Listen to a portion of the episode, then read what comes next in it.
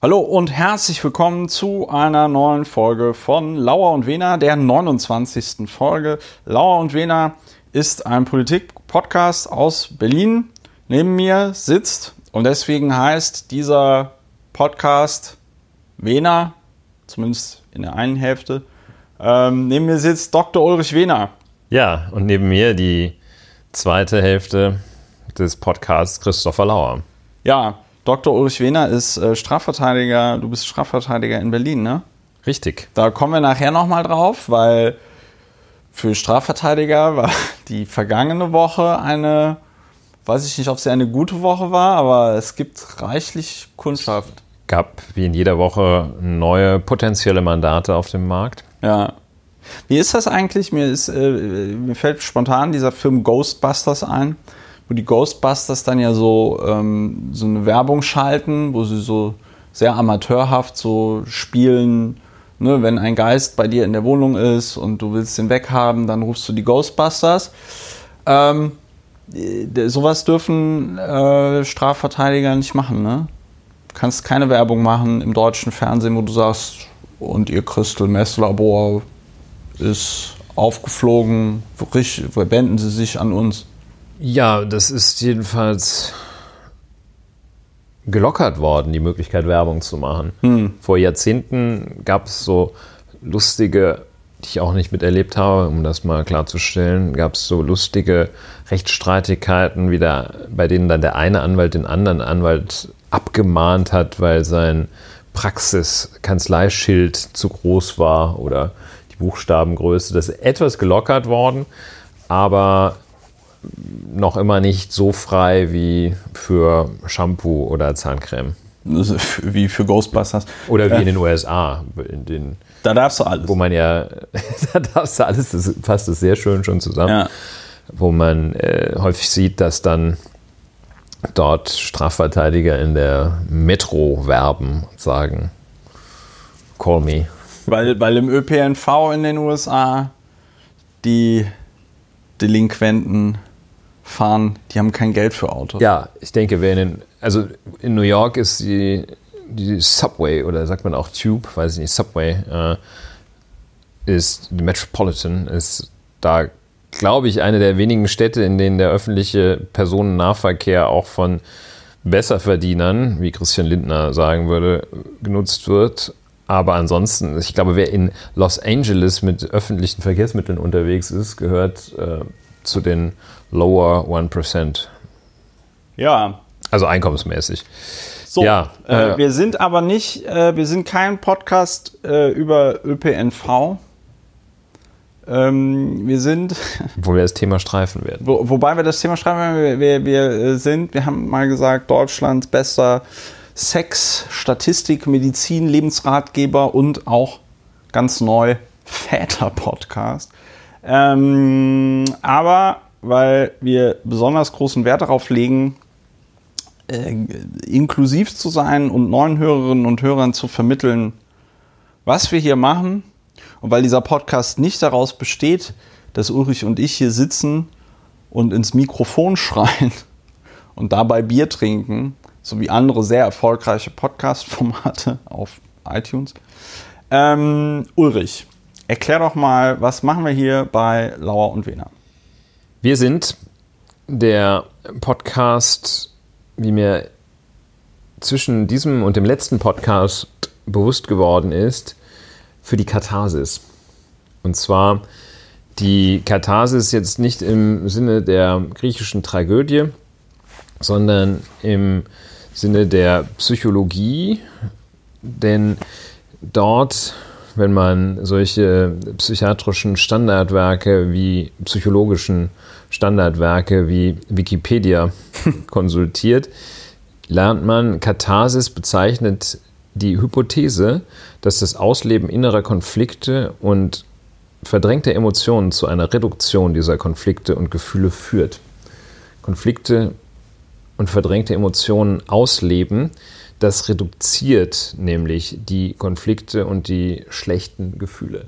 Das, das machen wir ja. mit den Ereignissen der Woche, der Ereignisse, die zwischen einem und dem darauffolgenden Podcast sich zutragen. Wir machen das mit der Methode des Sprechdenkens. Ja. Nach kurzer Vorbereitung gehen wir über zur Methode des Sprechdenkens, versuchen zu trennen zwischen Fakten und Meinung und in guten Momenten kommen wir auf gute Ideen, in Sternstunden auf geniale. Und grundsätzlich ist es immer ganz brauchbar, was uns einfällt.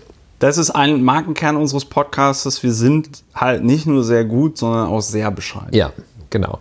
Und das ist, kann, leitet gleich über, was äh, sehr bescheiden. Ich war gestern auf einer Veranstaltung des Deutschen Richterbundes, also Ja. sozusagen beim Gegner, was auch kurios ist, denn in anderen Rechtsordnungen, vor allem im an- angelsächsischen Raum, begreift sich der Rechtsanwalt und Strafverteidiger nicht als Gegner des Gerichts, sondern als Gegner der Staatsanwaltschaft. Aber jedenfalls hier, Deutscher Richterbund, zu Recht so ein bisschen die Gegnerschaft. Ein, wenn man einmal erleben möchte, was Beharrungsvermögen in gesellschaftlichem Kontext bedeutet, kann man da hingehen. Sehr Ja. schönes Anschauungsbeispiel.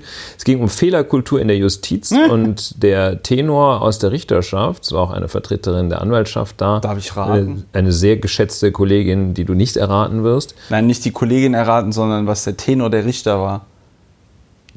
Ich kann, ja, bitte raten. Ich würde raten, dass sie sagen, wir machen doch eigentlich alles richtig gemacht. So. Überraschenderweise ja. Und das war in der Tat der Tenor.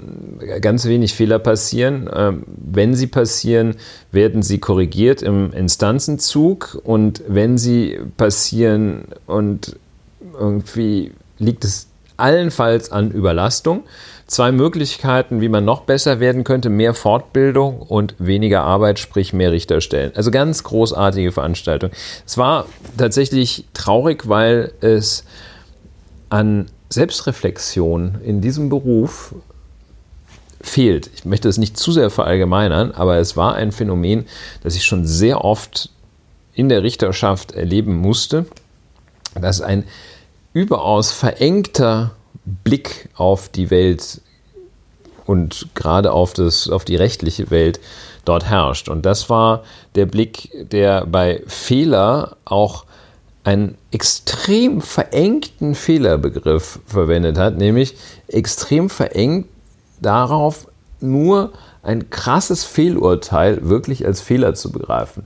Der Unschuldige, der 25 Jahre in Strafhaft sitzt und dann stellt sich heraus, Er er war es nicht. gar nicht. Ja. Und, aber das möglicherweise es als Fehler empfunden wird, wenn man hier zehn Monate in Untersuchungshaft sitzt und dann am Ende das Verfahren gegen eine Geldauflage eingestellt wird. Oder dass es möglicherweise auch ein Fehler ist, wenn ein Verfahren wegen Pillepalle äh, zwei Jahre dauert, darauf kommen die gar nicht. Und dann, also immer auch Verantwortung schön nach oben. Da kann Ja. ich als einzelner Richter ja nichts machen. Ja, und dann sind da die Hände gebunden. und ganz super interessante Schaukel. Mir sind ja die Hände gebunden. Was soll ich machen? Das ist eine Sache der Verwaltung. ja, Verwaltung ist immer. Und es fehlen uns die Mittel. Und dann äh, war auch der Präsident des Landgerichts Berlin da. Der ist die Verwaltung. ja. Also, und äh, der stellt zwar nicht die Mittel zur Verfügung, aber der sagt dann, ja, die richterliche Unabhängigkeit, die gebietet es mir gerade nicht einzugreifen. Also ganz schlimm. Wie komme ich darauf bei unserem Podcast? Wir sind natürlich anders. Wir, wir sind selbstkritisch. Wir betrachten, wir versuchen aus uns herauszutreten, Ja. versuchen jedenfalls aus diesem ganzen ja, mir fallen nur Schimpfwörter ein. Aus diesem ganzen ganz- Wahnsinn, Ja. äh, der sich zuträgt, herauszutreten, mal kurz zu schauen, ist die schwarze Null, was ist das denn, bevor wir uns dann fragen, muss sie denn wirklich als, als Fetisch angebetet werden? Ja, das sind wir, die, der Podcast für die Katharsis. Ja, klingt gut.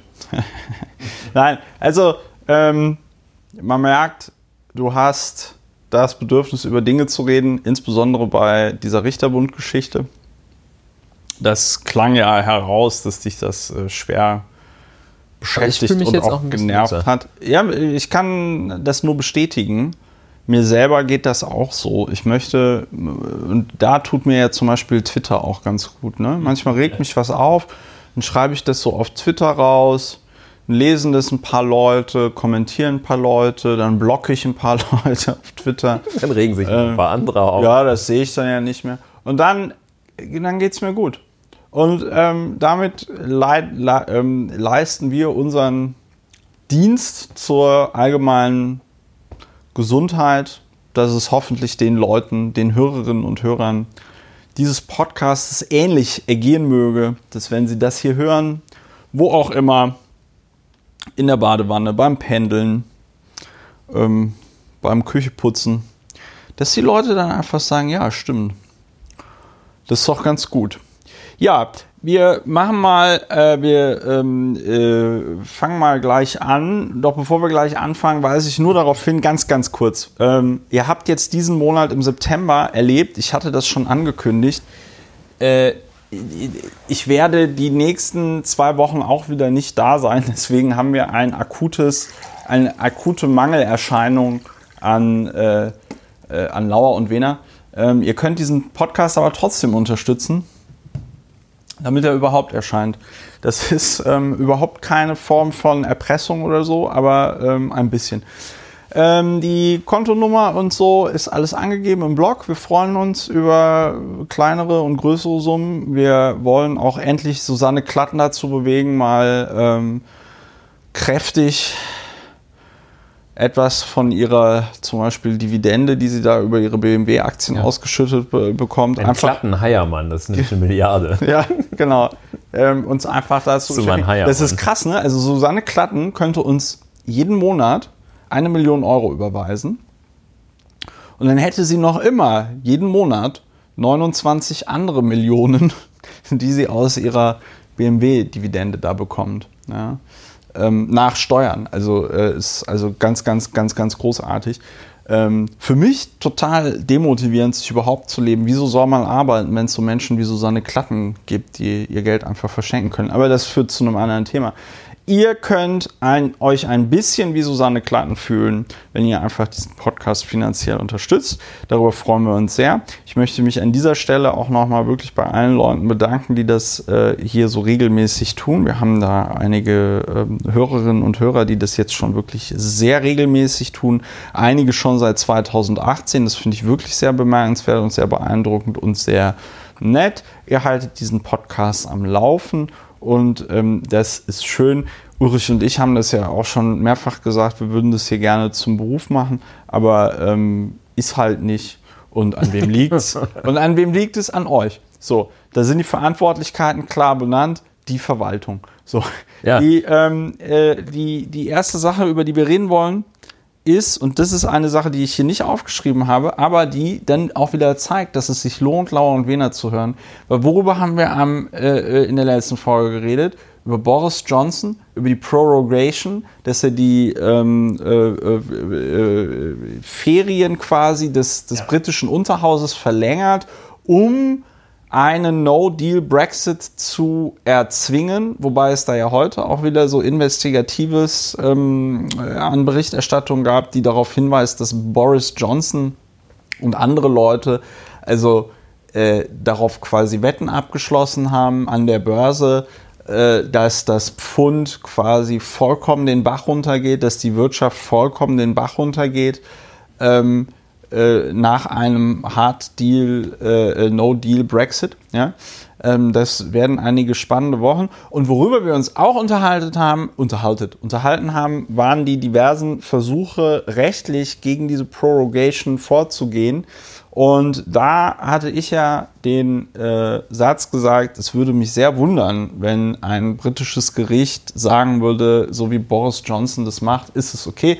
Und was ist passiert? Das äh, britische Gericht, ich weiß gar nicht welches, ich glaube, es ist sogar der Supreme Court jetzt Nein. gewesen, nicht, sondern ein anderes Gericht hat gesagt, so wie du das mit der Prorogation gemacht hast, ist es nicht in Ordnung. Ja, es gibt zwei Gerichte, die derzeit sich widersprechende Auffassungen zur Prorogation vertreten. Es gibt ein Londoner Gericht, das sagt, es war schon okay. Die Exekutive darf das. Das Handeln der Exekutive ist nicht durch die Judikative kontrollierbar und dann gibt es ein schottisches Gericht. Das hat gesagt, das, was der gemacht hat, das ist das Allerschlimmste, das ist completely indecent. Und dann hat er dem Schlimmen noch einen draufgesetzt und die Queen auch noch an der Nase herumgeführt, an der königlichen Nase. Ja, aber über und diese Frage, weil ich weiß nicht leider nicht genau, was für ein Gericht es ist, aber jedenfalls äh, höchstens die vorletzte Instanz. Ja. Weil diese zwei Gerichte, ich nehme mal an, dass, ja, weil diese zwei Gerichte abweichen oder diese zwei Gerichte haben abweichende Entscheidungen, voneinander abweichende Entscheidungen vertreten. Und jetzt wird das höchste britische Gericht abschließend entscheiden, ob Boris the, the, the, ja, the whatever, Ja. ob er diese Prorogation so machen durfte, wie er es getan hat, oder nicht.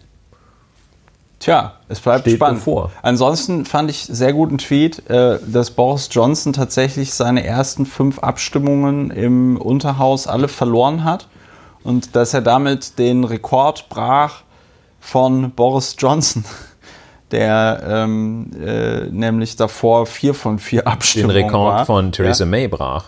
Ich glaube, das war der von Theresa May bei drei. Ne? Er hat, achso, er hat seinen eigenen gebrochen. Ja, er hat seinen eigenen gebrochen. Ah, das war der Witz. Ich dachte, du weil- hättest dich versprochen, was Nein, du aber nein, ja nie nein, tust, ja. Nee, ja, ich verspreche mich andauernd, aber da habe ich mich mal nicht versprochen.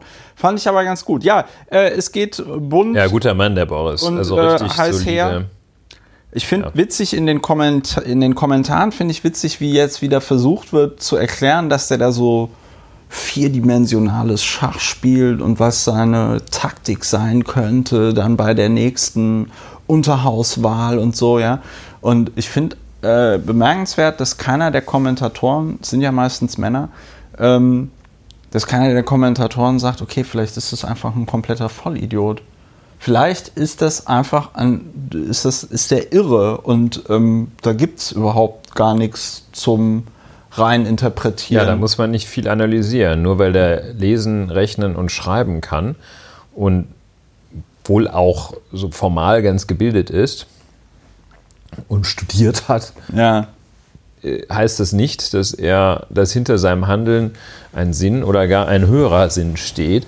Ich denke, finde ich völlig richtig, was du sagst. Ich glaube, die Grundhaltung ist anzunehmen, oder man muss ihn auch mal mit der Hypothese, jedenfalls mit der Hypothese sehen, dass er verrückt, machtbesessen, Chaos verliebt und ohne jeglichen Plan ist. Ja, äh, das mit dem Verrückt nehme ich nochmal ein bisschen zurück, weil ich ja auch gesagt habe, irre, äh, da gibt es ja dann oft auch Hinweise, auch von Hörerinnen und Hörern, dass man jetzt psychische Erkrankungen nicht Ja, nehmen soll, ähm, um das dann irgendwie zu relativieren oder so. Ähm, aber er, er kann ja auch einfach ein komplettes Arschloch und ein Soziopath sein, ja. Also einfach ein, ein, ein, ein wirklich antisoziale Einstellung.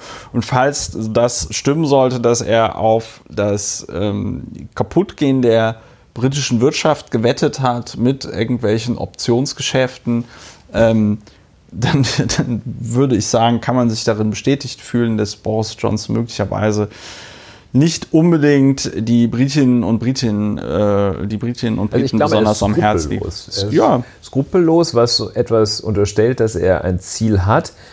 Das ist schwer zu erkennen, was für ein Ziel er hat. Er hat das Ziel Macht. Das kann ich immer etwas schwer verstehen, dass man das als Selbstzweck verfolgt. Aber es gibt wohl Leute, Ja, die das Leute, tun und das wahrscheinlich geil, ja. ist es auch sehr angenehm. Äh, oder geht's. für manche Charaktere, wenn sie die morgens aus der Haustür treten und und sie ausgebuht werden, so wie und Boris Johnson. ja, also ja, eine der großen Tragödien unserer Zeit. Und man muss ja nicht glauben, dass jetzt nur, weil seit 1945 in Mitteleuropa kein Krieg mehr war und die Zeiten in erheblichen Parametern gemessen sehr gut und sehr friedlich waren, muss man ja nicht glauben, dass das immer so ist. Und Gestalten wie Boris Johnson sind Gestalten, die geeignet sind, die Ordnung hier ganz gewaltig durcheinander zu bringen und die ja auch solche Dinge tun, wie sich über die rechtlich, über den rechtlichen Konsens, über, den, über die Raison, die Ja. da herrscht, hinwegzusetzen. Der sagt, das ist mir völlig egal, ich ziehe das durch.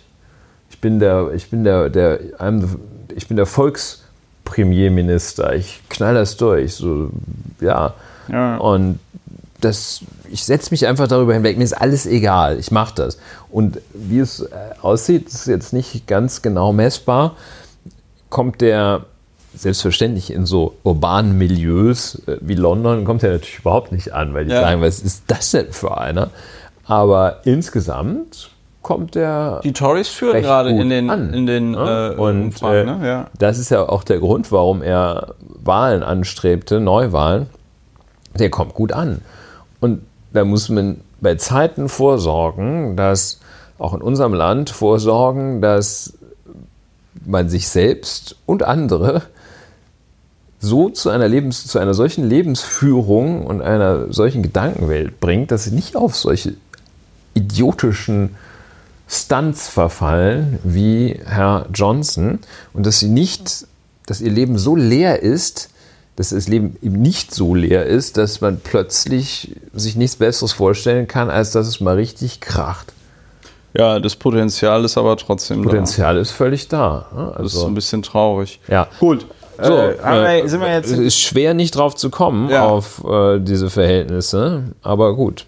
Ja, da ähm, haben wir, gut, also ja. sind wir jetzt schon mal auf eine sehr depressive Art und Weise. Ähm, äh, Aber es hilft. ähm, es hilft total, darüber zu sprechen. Ich fühle mich direkt gleich besser. Ja, Katharsis. Worum es auch geht, und damit beschäftigt sich der Europäische Gerichtshof, ist, ähm, es ist im Grunde genommen eine super Überleitung, denn so wie Boris Johnson auf das Recht TM scheißt, Das kein ja auch Zufall, zum Beispiel ne? deutsche Politikerinnen und Politiker, vor allem Dingen aber Politiker, vor allem Dingen CSU-Politiker und CDU-Politiker, die für Verkehrspolitik verantwortlich sind, scheißen ja zum Beispiel auf Regeln wie zum, ich habe viel zu oft jetzt zum Beispiel gesagt, wie die äh, Fahrverbote für Dieselfahrzeuge, die ausgesprochen sind, die von Gerichten bestätigt worden sind, die durchgeführt werden müssten und die aber nicht durchgeführt werden. Und da beschäftigt sich der, der Europäische Gerichtshof mit der Frage,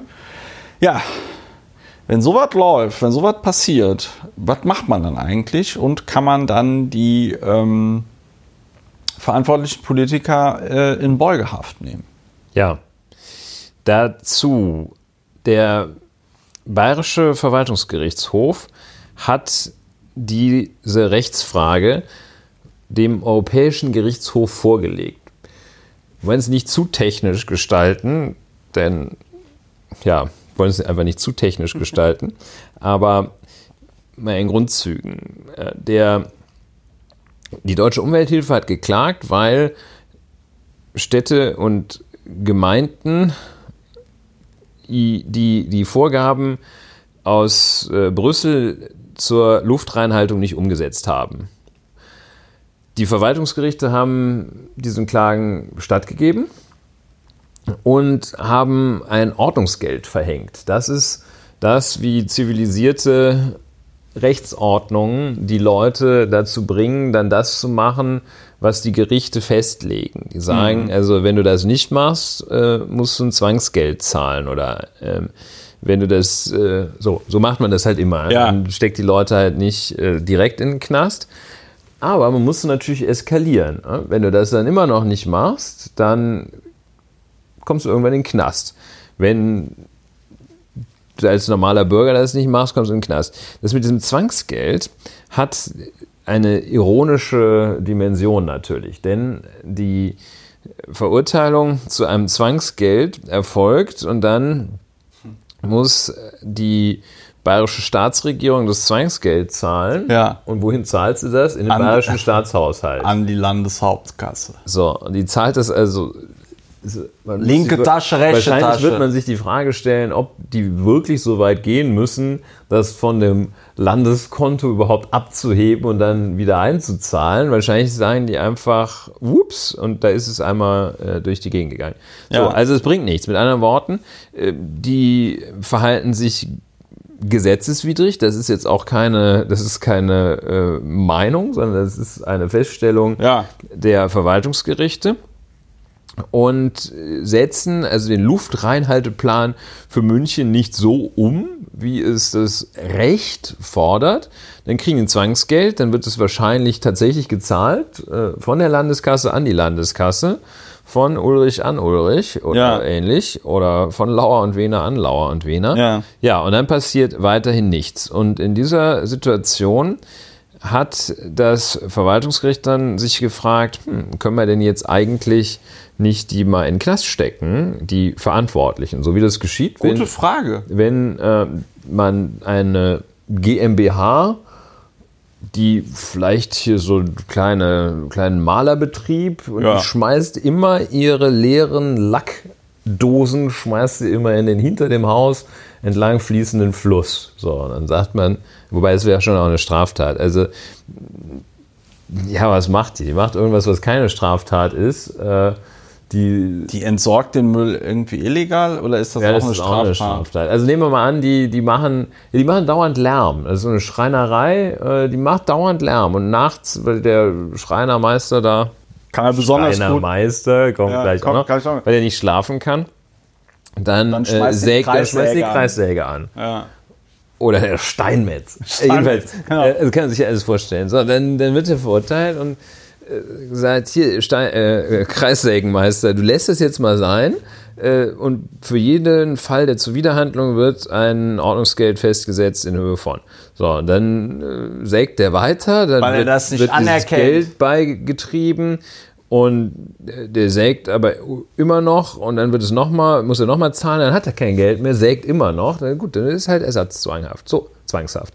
So, und dann geht er halt äh, in den Knast, weil er, weil er dem Gericht nicht äh, gehorcht, ja.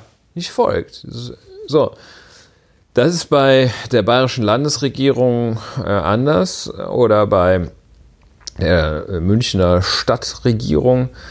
Und da hat man sich gefragt, kann man dann nicht da den Chef vom Ganzen äh, in Haftung nehmen? Ja, das soll jetzt der Europäische Gerichtshof entscheiden. Das ist so, dass wenn Fragen der Auslegung europäischen Rechts nicht unmittelbar den nationalen Gerichten gelingen, dann legen sie das dem Europäischen Gerichtshof vor und der sagt dann, ja, das muss man im europäischen Recht, muss man das so sehen. Ja. Kann ruhig der, der Bürgermeister oder ich bin im bayerischen Kommun, ich weiß gar nicht genau, welche Körperschaft da äh, jetzt äh, verantwortlich ist, aber jedenfalls, ähm, wenn eine Landesregierung Recht umsetzen muss, das nicht tut, muss es Mittel geben, sie dazu zu Ja. bringen, das zu tun. Finde ich total gut. Finde ich total sehr, gut. wir werden das beobachten. Ja, äh, da gab es ja auch, wie gesagt, jetzt schon eine Verhandlung, ne? Vom Europäischen Gerichtshof. Das wäre mir neu, aber Das ist auch meiner Meinung nach jetzt der Anlass gewesen, warum. Aber vielleicht habe ich das auch. Da wurde halt auch drüber getwittert, dann habe ich das falsch mitgekriegt. ja, Ich finde es auf jeden Fall gut. Also es gibt ja das berühmte, ähm, es gibt ja dieses berühmte, das heißt berühmt, ich habe da in diesem Podcast schon öfter drüber geredet. Ich habe ja auch zum Beispiel mal vor dem Verfassungsgerichtshof äh, Berlins erfolgreich gegen den Senat von Berlin geklagt, weil ich bei einer Akteneinsicht eine Mitarbeiterin nicht mitnehmen durfte. Ne? Und das sind dann so, sag ich mal, Missachtungen. Das ist jetzt natürlich sehr abstrakt, weil es da um die verfassungsmäßigen Rechte des einzelnen Abgeordneten gegenüber der Regierung geht, aber berührt natürlich ein sehr, sehr wichtiges Thema, nämlich die Kontrollfunktion der Legislative ähm, äh, äh, gegenüber der Exekutive. Ne?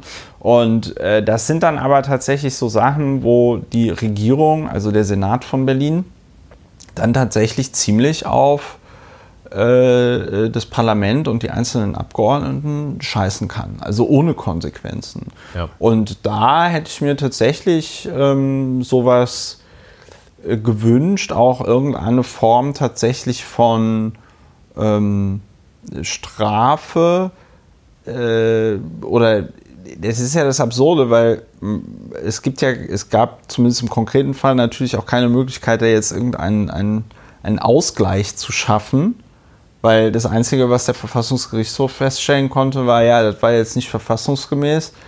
äh, Sie haben jetzt anderthalb oder zwei Jahre diese Akten, die Sie einsehen wollten, nicht einsehen können. Und dann kann der Verfassungsgerichtshof natürlich nicht sagen, ja, der Herr Lauer, der bleibt jetzt zwei Jahre länger im Abgeordnetenhaus deswegen oder so, ja. Das war ähm, Erledigung nennt man es. Ja, das ist, ähm, das ist Traurig. schwierig. Und ich finde, da geht, also das geht schon mal in die richtige Richtung, dass man da Politikerinnen oder, naja, Politiker ist das falsche Wort, dass man Mitglieder Die der Exekutive, Exekutive, genau. dass man Mitglieder der Exekutive, die nicht das machen, was sie machen sollen, dass man da als Ultima Ratio ähm, äh, so solche Maßnahmen ergreift. Das Schlimme ist ja, dass es überhaupt erst zu diesen ähm, Verfahren jetzt kommen muss, weil ganz ehrlich, wenn du als Exekutive dich nicht an das Recht hältst und auch Beschlüsse von Gerichten nicht umsetzt, dann hast du eine äh, Verfassungskrise. Und dann höhlst du stetig, langsam aber stetig, höhlst du diese Rechtsordnung, in der wir leben, die Institutionen, in denen wir leben oder die Institutionen, die das Zusammenleben auf diese Art und Weise, wie wir das jetzt hier haben, ermöglichen, hüllst du die aus. Deshalb ist das ein wichtiger Vorgang. Ich äh, habe gerade auch aus der Redaktion Ja. erfahren, muss man sich so vorstellen, dass hier hinter einer schalldichten Scheibe sitzen vier, vier äh, sich habilitierende Gestalten. Imaginäre, das ist Im- ganz wichtig, ja. im- ist imaginäre Und Habilitierung äh, da habe ich gerade äh, gehört, dass es tatsächlich, wie du schon sagtest, äh, eine mündliche Verhandlung vor dem Ja. Europäischen Gerichtshof in Luxemburg, Luxemburg. gegeben hat, in der darüber verhandelt wurde. Das Urteil wird in einigen Monaten wahrscheinlich ergehen. Und in der Tat, und dieser, warum ist das so wichtig? Weil, also warum ist dieses Thema so wichtig? Weil es bislang seit 1949, in Krafttreten des Grundgesetzes, hatte es immer funktioniert. Da war es Immer wahrscheinlich nicht, aber in Es war jedenfalls- 99,999 Prozent der Fälle. allgemein anerkannt und respektiert. Zum Beispiel die Regierung oder die Exekutive beschwert sich auch nicht über Urteile. Urteilsschelte Ja. ist äh, verpönt, wenn es äh, Schelte der Urteile durch die Regierung ist. Das macht man nicht. Man beschwert sich auch beim Schiedsrichter während eines Fußballspiels nicht. Da gibt es gleich die gelbe Karte und Ja. dann weiter, weiter motzt die rote. Richtig auch so. Und das ist ein wichtiges Instrument, um zu sehen, was passiert denn eigentlich, wenn da mal einer kommt, Stichwort Boris Johnson, Ja. der sich einen Dreck darum schert, was früher war und einen Dreck darum schert, wie es funktioniert hat und einfach sagt, wir machen das jetzt so. Dann noch da schön ein paar Leute hinter sich bringt, womöglich sogar irgendeine eine Volksmehrheit, die meint, man müsste das jetzt mal so machen. Nein, dann muss das System seine Funktionsfähigkeit, dann muss es die Funktionsfähigkeit beweisen und diese Funktionsfähigkeit erhalten, indem man solche Gedanken anstellt, was passiert eigentlich, wenn da mal eine Landesregierung kommt, die einfach nicht macht, wozu sie gesetzlich verpflichtet ist. Ja. Das ist bei einem Luftreinhalteplan ein ziviles, etwas abstraktes Problem, aber man Konkret. kann sich das ja mal vorstellen bei krasseren Dingen, wenn Kindergeld. So krasse Dinge wie Kindergeld oder so krasse Dinge, dass sich ein Ministerpräsident von einer Rechtsaußenpartei, den es dann eines Tages wird es den geben, so wie die um, umschlawinert werden, wenn der ein Bezirk, ein Land von bestimmten Herkunftsgruppen freihalten will oder sagt, wir nehmen hier keinen mehr auf. Oder aber, wenn ein Innenminister sich weigert, ein Abschiebeverbot umzusetzen, das ein anderes Verwaltungsgericht ihm auferlegt hat. Und also jedenfalls sehr wichtig, sehr schön freuen Ja. wir uns, dass Und im äh, konkreten der Fall- Europäische Gerichtshof darüber verhandelt zumindest und äh, etwas dazu sagen wird. Wir werden sehen, was. Ja, Im konkreten Fall muss ich aber noch sagen, so trivial ist es mit diesem Luftreinhalteplan natürlich nicht, weil es ja immer wieder die berühmten Epidemiologen gibt, über die wir in diesem Podcast auch schon gesprochen haben, die ja feststellen, dass diese, äh, dass diese Gase, die man da einatmet, die aus den Autos reinkommen, äh, rauskommen, dass die schon auch eher der Gesundheit abträglich sind. Ne? Also so ganz so trivial ist es am Ende des Tages nicht. Also ich wenn man den Eindruck, du würdest dich gegen jemanden wenden, der das als trivial ansieht. Wen meinst du damit? Ach so, weil ich verstanden, also du halt, Nein, nein, weil du vorhin das so sagtest, so, naja, der Luftreinhalteplan, das ist jetzt noch nicht so schlimm. Nein, das habe ich nicht gesagt oder jedenfalls nicht sagen wollen. Okay. Äh, Ich habe, wollte sagen, das ist noch eine etwas abstrakte Angelegenheit. Das ist wichtig, ich wollte Ja. von der Wichtigkeit gar nicht weg, aber es ist jetzt nicht so eine äh, populistische Krieg- oder Friedenssache, beziehungsweise es ist jetzt nicht Ja. ein, ein brutaler also es ist nicht gut, aber es ist jetzt nicht ein brutaler Schlag, wie zum Beispiel alle Menschen nicht katholischen Glaubens aus Bayern auszuweisen. Ja. Ne? Also es ist noch vergleichsweise zivil, damit will ich das überhaupt nicht relativieren, Ja. Aber äh, ich will nur sagen, das wird, es gibt Situationen, in denen es noch krass wichtiger sein wird, Das- sein könnte, Ja. Ja, ja. Äh, als in diesem Fall. Ne? Ja. Den wollte ich nicht sagen, dass das irgendwie Pillepalle ist. Das ist sehr gut, das ist auch sehr gut, dass man das nicht gleich äh, an solchen Situationen festmacht, wie Sachsen führt die Todesstrafe wieder ein für Kinderschänder.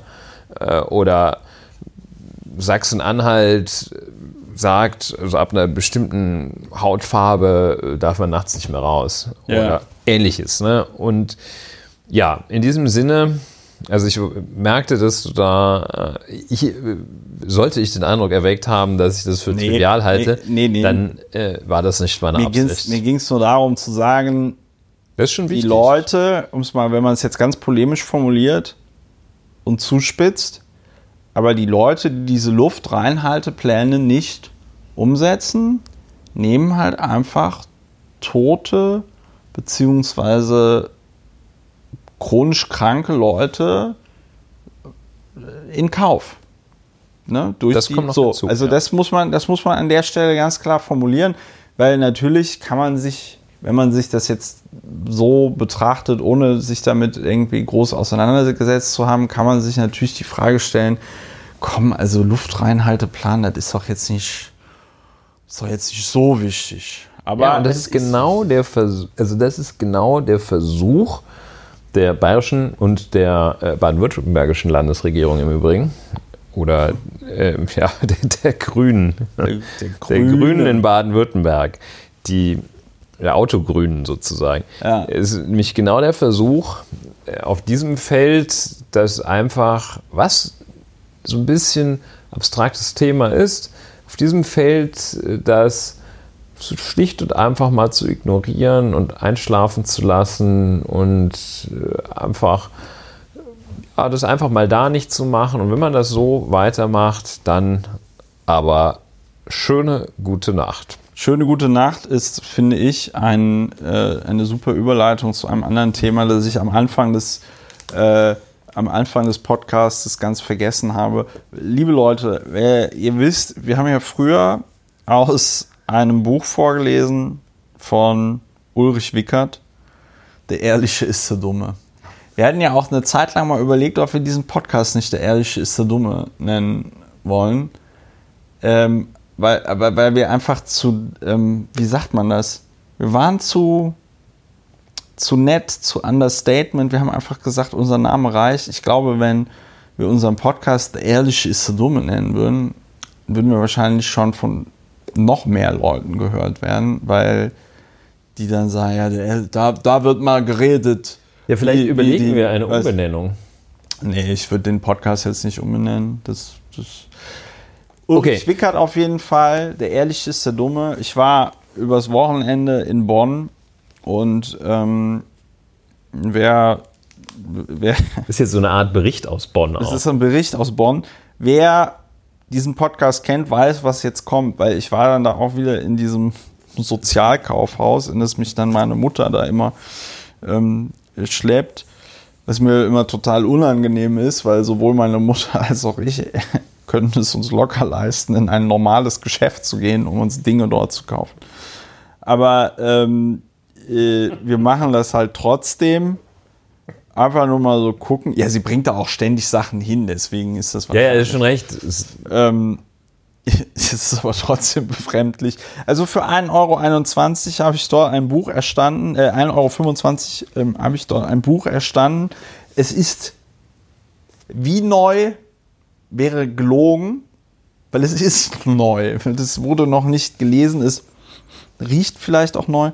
Ähm, es ist von Ulrich Wickert, dem eben erwähnten Autoren. Hardcover. Hardcover, Hardcover, redet Geld, schweigt die Welt, heißt das Buch. Was uns Werte wert sein müssen. Und ähm, die, Die Werteunion hat das die, die Werteunion, Buch, ja. äh, so erste Auflage 2011, Hoffmann und Kampe Verlag. Ähm, ich lese mal kurz vor, was da hinten auf dem Buch draufsteht. Wo der Ehrliche ist der Dumme noch mit Helmut Schmidt im Klappentext aufwarten konnte, ähm, ist es jetzt leider nicht mehr ganz so prominent, weil äh, Bertolt Brecht einfach zitiert wird. Mit diesem sehr unschönen Satz, wenn Unrecht zu Recht wird, wird Widerstand zu Pflicht. Diesen Satz kennen wir von Leuten, die gerne eine Partei wählen, die sich als sogenannte Alternative für Deutschland bezeichnen, Die manche Spezialagenten als bürgerlich bezeichnen. die manche Spezialagenten als bürgerlich bezeichnen, was mich als Me Mensch, der aus dem Bürgertum kommt, was natürlich gelogen ist, komplett empört. Ähm, Nein, das ist überhaupt nicht gelogen, Was? dass du aus dem Bürgertum kommst. Wieso ist das? Wieso ist das? Natürlich ist das ge- also, Geschichte vielleicht mal wir, ja, wir müssen mal, wir können ja gerne mal einen, also gut, ich bin jetzt auch, ich habe jetzt keine proletarische Sozialisation erfahren, wenn du das meinst, aber als bürgerlich würde ich mich jetzt auch nicht bezeichnen, aber gut, vielleicht. Ja, können wir äh, mal äh, drüber. Machen wir ein andermal. Hauptsache, du bist kein Ich muss ja dann Wutbürger. auch so an meiner Backstory arbeiten. Ich habe neulich im ZDF, Klammer auf, so eine äh, Sendung über das, was heißt neulich, auch am Wochenende, weil ich halt zu Hause war.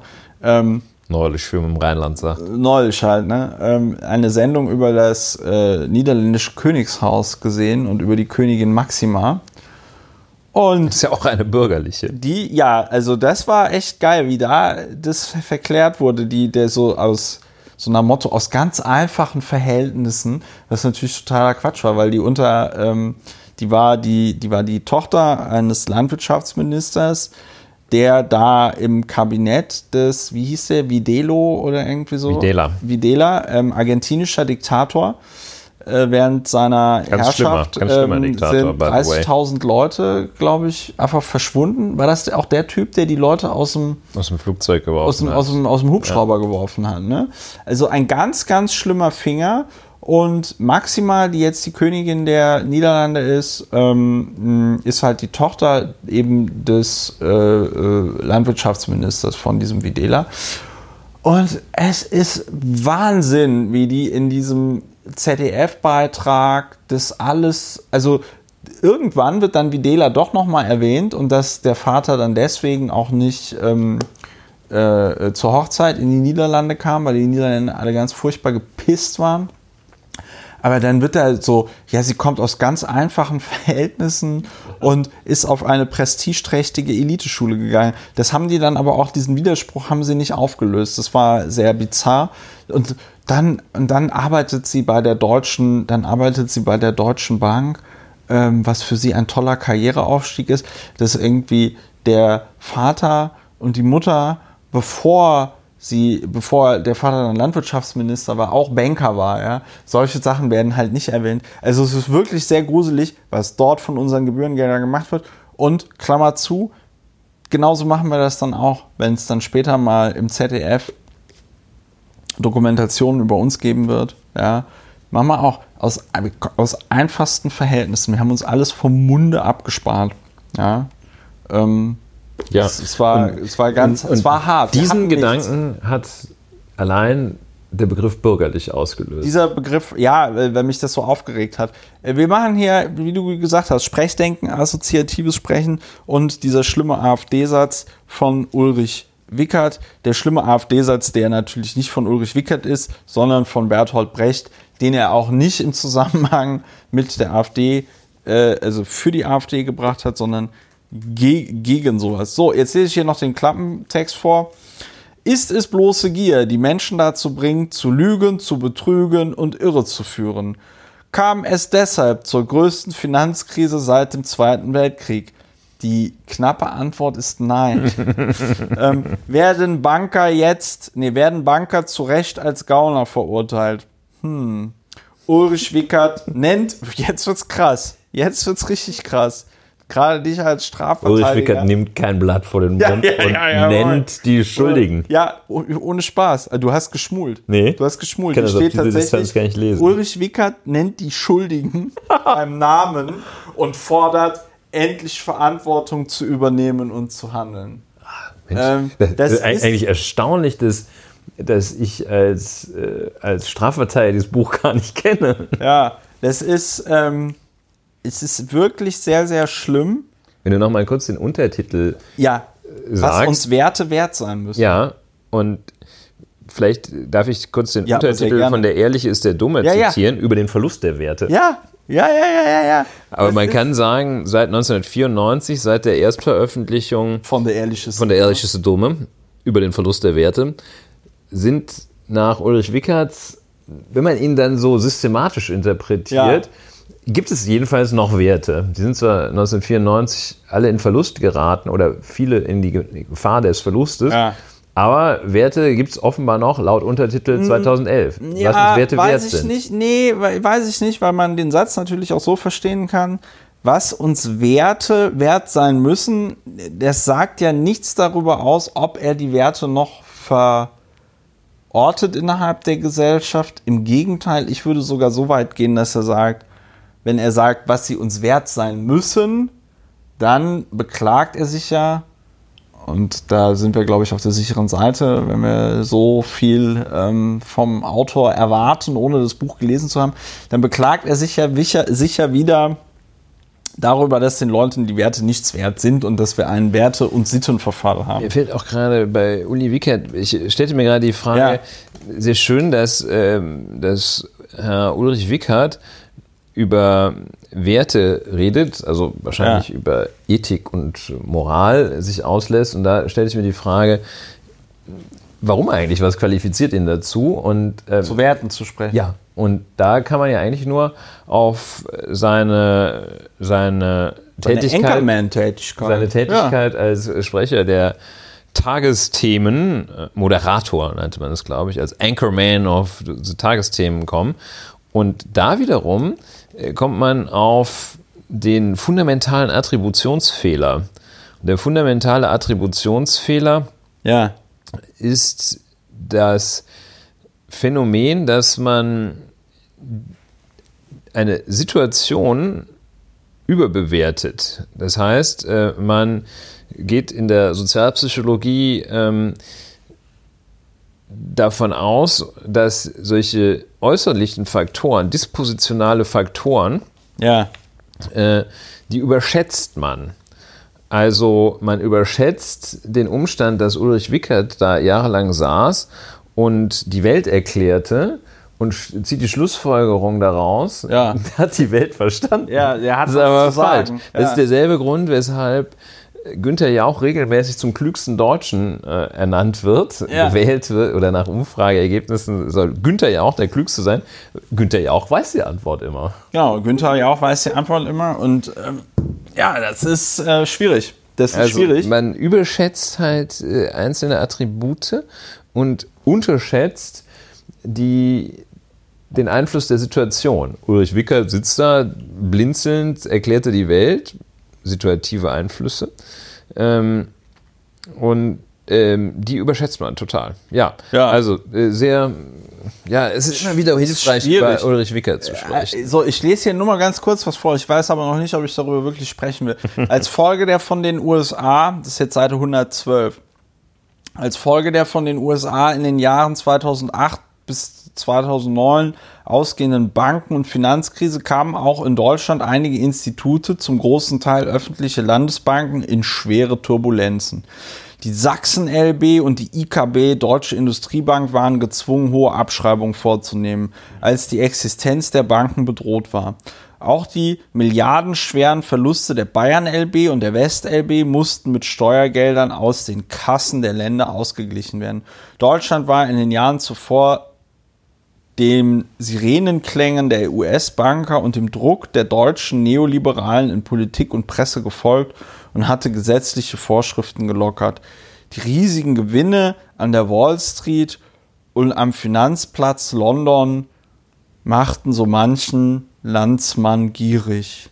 Das sprachlich ist das ja eine Katastrophe. Ja, das ist äh, leider ähm, äh, tatsächlich so Stammtischniveau, weil das ist natürlich nicht falsch, was er da sagt, aber richtig ist es auch nicht.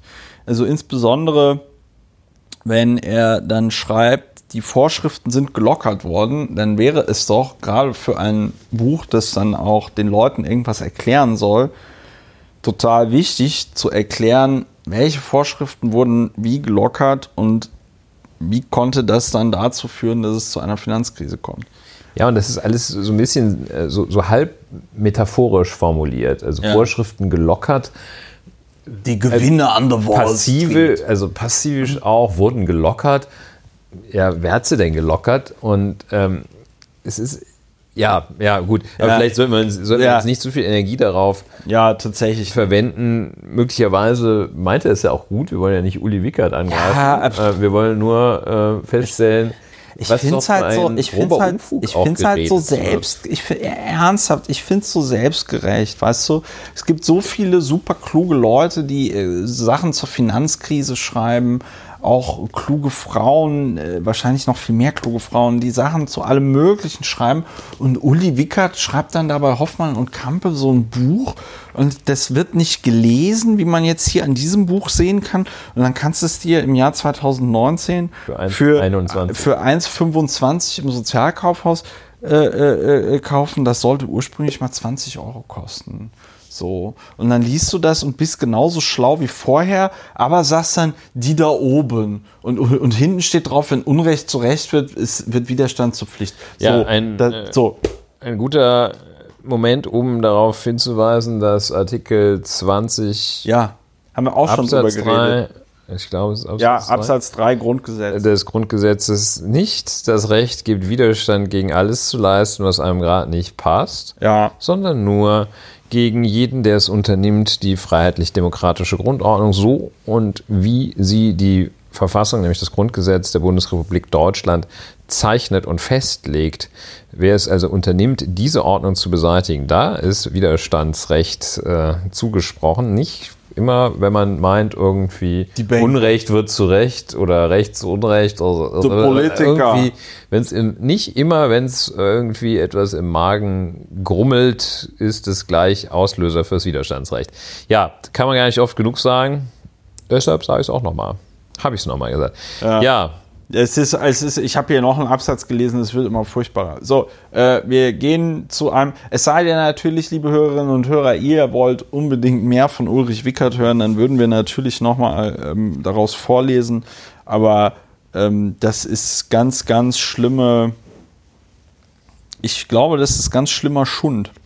Schundliteratur. Schundliteratur ist das. Und zwar so nicht- Empörungsliteratur. Ja, wenn es da wenigstens um, weiß ich nicht, so Fifty Shades of Grey oder so. Ich meine, das ist jetzt nicht mein Bier, aber es gibt ja viele Leute, die lesen das gerne. es Shades of Grey so für Männer. für, für Stammtisch. So, ähm, bevor ich jetzt noch darüber rede, was die Autorin von Fifty Shades of Grey früher für Bücher geschrieben hat, reden wir darüber, ähm, was ein Aufregerthema, vollkommen zu Recht, der letzten Woche war. SUV. SUV. Ähm, Sub, was heißt das? Suburban Utility Vehicle oder irgendwie sowas. Ne? Sports Utility Ja. Vehicle. SUVs sind Sportgeländewagen nennen sie Ja, manche. das ist, ähm, SUVs entstehen, wenn eine Honda Goldwing, kennst du die Honda Goldwing? Ja. Die Honda Goldwing ist ja schon das, wo die schlechtesten Eigenschaften eines Autos und eines Motorrades miteinander vereinigt werden. Und dieses sehr hässliche Kind ist die Honda Goldwing. Die Honda Goldwing hat eine Kultanhängerschaft und deswegen ist das auch wieder so Leben und Leben lassen ganz putzig. Nur, wenn also eine Honda Goldwing und eine Panzerhaubitze 2000 ein Kind haben, dann kommt dabei ein SUV raus. Und ähm, äh, SUVs, äh, ich weiß gar nicht, was ich dazu sagen soll. Ähm, ja, vielleicht ist, ja, rollen wir mal kurz den sehr, sehr ernsten Hintergrund. ernsten Hintergrund auf, der dazu geführt hat, dass ich glaube heute auch Eröffnung der internationalen Automobilausstellung in Frankfurt am Main, wie wir hier in Berlin immer sagen. Äh, und ähm, dass das Thema SUV einmal so strohfeuerartig auflodert. Und der sehr ernste Hintergrund ist, dass am vergangenen Freitag hier in der Mitte von Berlin ein, der Fahrer eines Porsche Macan, also so eines mittelgroßen, aber dafür sehr teuren Sports Utility Vehicles. Ist halt schon immer ein bisschen teurer gewesen, einen schlechten Geschmack zu haben. So ist das. Ähm, und das kann man jetzt objektiv sagen, in eine Gruppe von Menschen reingefahren ist. Ursachen noch eher unklar. Reingefahren ist und dabei vier Menschen zu Tode gekommen sind. Und zwar ein dreijähriges Kind, die Großmutter, die 67-jährige Großmutter dieses dreijährigen Kindes ja. und ein 28-jähriger und ein 29-jähriger Tourist. Ja. Und von einem, also, also ganz es, schlimm es muss, halt, es muss, ne? es muss so, es muss auch so gewesen sein, damit, um das noch zu verstehen, die, äh, wenn ich das jetzt, oder was heißt, wenn ich das richtig verstanden habe, ist es so, dass auf der Invalidenstraße das Auto in Richtung äh, Prenzlauer Berg fuhr und äh, dann auf der Höhe Ackerstraße dieser Porsche Macan, ich habe jetzt mal gerade geguckt, der, der Porsche Macan in der normalen Ausstattung kostet 60.000 Euro. Der Porsche Macan S kostet 65.000 Euro. Ja. Und der Porsche Macan Turbo kostet 91.922 Euro. Der fuhr gegen eine Ampel und soll sich dann wohl mehrfach überschlagen haben. Und dabei nahm er dann halt diese vier also Menschen mit, die alle tot sind. Ja, und das für alle, die jetzt nicht täglich Invaliden Ecke Ackerstraße in Berlin Mitte passieren, das ist eine Gegend äh, von den Straßenverkehrsverhältnissen auch so gestaltet, dass es ist jetzt also nicht so wie auf der Stadtautobahn, wo man vielleicht sagt, okay, der ist 40 Stundenkilometer zu schnell gewesen, sondern das ist so eine Sache, da, da fährt man selbst, wenn man sich extrem bemüht, kommt man da nicht über 70 raus sozusagen. Ja, also das ist, äh, da fährt auch eine Tram entlang. Ja, das ist so. eine also extrem urbane, äh, typischerweise durch langsamen Verkehr gekennzeichnete Gegend. Ja. ja. Und ähm, dieses Fahrzeug ist, wie es heißt, von der Straße abgekommen und war ein SUV. Ursachen gehen hin und her. Die Diskussion, die, die Ursachenforschung ist noch nicht abgeschlossen. Es äh, geht von epileptischem Anfall des Fahrers äh, bis zu äh, völligem Durchdrehen. Ja, also man weiß es nicht. Also, man weiß nicht, wie da ein ja. Fahrzeug plötzlich von der Straße abkommen kann. Ja, jetzt nochmal zu den Abmessungen des Porsche Macans. Der Porsche Macan ist äh, 4,60 Meter lang, 1,90 Meter breit und 1,60 Meter hoch. Ja. Also ein wirklich sehr, auch sehr großes Auto. Ein großes Auto. Und daraus resultierend ist so eine kurze Diskussion aufgeflackert. Sie läuft noch ein bisschen weiter und es wurden so verschiedene Positionen vertreten, wie zum Beispiel, dass SUVs, sogenannte SUVs, Namen darf man eigentlich auch gar nicht so äh, un man muss, man muss die sogenannte, verwenden. so wie Sogen Flugtaxis, ne? sogenannte ja. Flugtaxis, sogenannte also, SUVs. Sozusagen S-SUVs, aber das klingt auch komisch. Also sogenannte SUVs, jetzt habe ich mich selber aus dem Rhythmus gebracht, jedenfalls ähm, Verbot, die in Innenstädten zu verwenden oder sie gänzlich zu verbieten, das ist in der Diskussion. Und der grüne Baustadtrat im Bezirk Friedrichshain-Kreuzberg, Florian Schmidt, hat gesagt, es sei eine Autokultur des Ich, Ich, Ich und dann gefordert, lasst uns diese Wagen und viele mehr von den öffentlichen Räumen entfernen. Dann gibt es Leute, die das, die ihre Freiheit ansonsten auch durch Silvester ich komme ein bisschen in die Meinung, durch Silvester böllern und äh, Schnitzel für 1,10 das Kilo essen, ausleben und gerne natürlich auch durch schnelles Fahren, die da wieder eine Verbotskultur wittern. Ja, äh, die Diskussion in der Zeit war heute auch ein Pro und Contra, das, was ein sehr dämliches Format ist. Und hier in der Zeit hatte sich dann über, hatte sich ein, hatte die äh, Redaktion hatte Manuel Barth, der vertritt das, auf, der antwortet auf die Frage, darf man SUV fahren mit Ja und ähm, arbeitet bei der Berliner Feuerwehr, wo man sagt, was qualifiziert ihn jetzt hier seine Meinung mitzuteilen und das Contra vertritt in der Zeit ein Harald, Wel Harald Welzer, Professor für Transformationsdesign an der Universität Flensburg. Also der sagt ja, nein.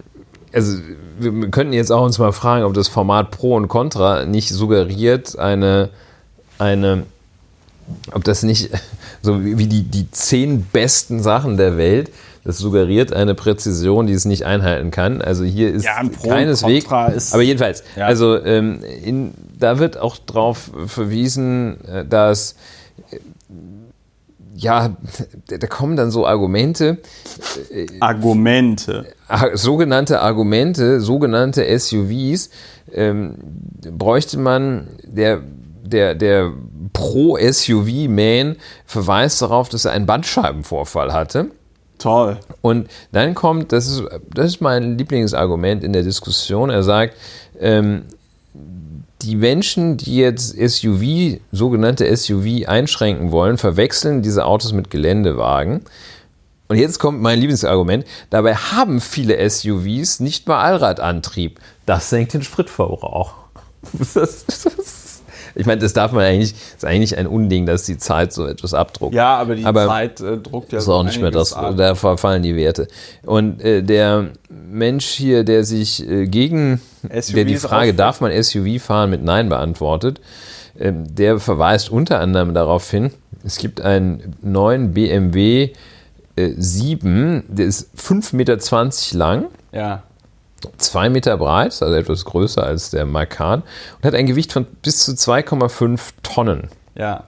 Und da finde ich jetzt einen, der äußert einen sehr interessanten oder einen sehr, sehr treffenden Gedanken, wie wir uns ja auch schon mal Gedanken äh, darüber reflektiert haben, was wird eigentlich die Nachwelt so an Absurditäten unseres ja, ja, ja. Zeitalters feststellen. So wie wir feststellen, es darf doch nicht wahr sein, dass man Homosexuelle verfolgt hat, weil sie homosexuell sind.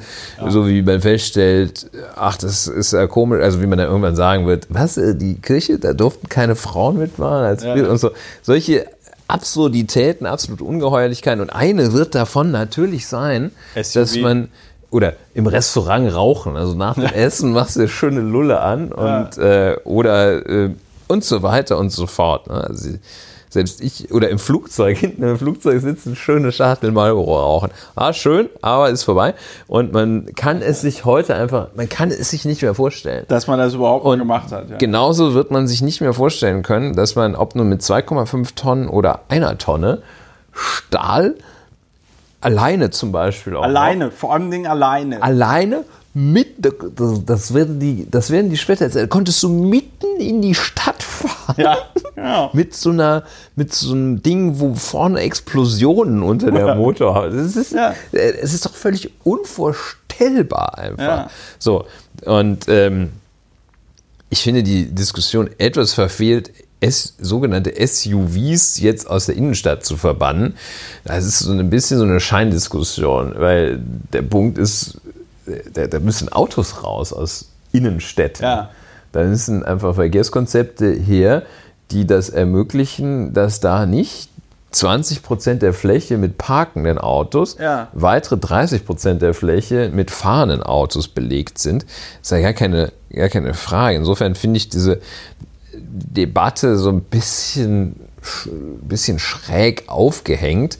Ich finde sie zumal schräg aufgehängt an einem bislang noch ungeklärten, sehr, sehr tragischen Ereignis. Ähm, Und also das ist so ein bisschen schräg, ein, ein Strohfeuer, aber es zeigt einmal mehr, es kann doch gar nicht anders sein, als dass die Innenstädte von Fahrzeugen befreit werden von dem Individualverkehr und dass man äh, nicht da einfach nochmal ein paar weitere Angebote drauflegt und wahrscheinlich kommt jetzt irgendeiner und der setzt, der setzt dann auf Freiwilligkeit oder sowas.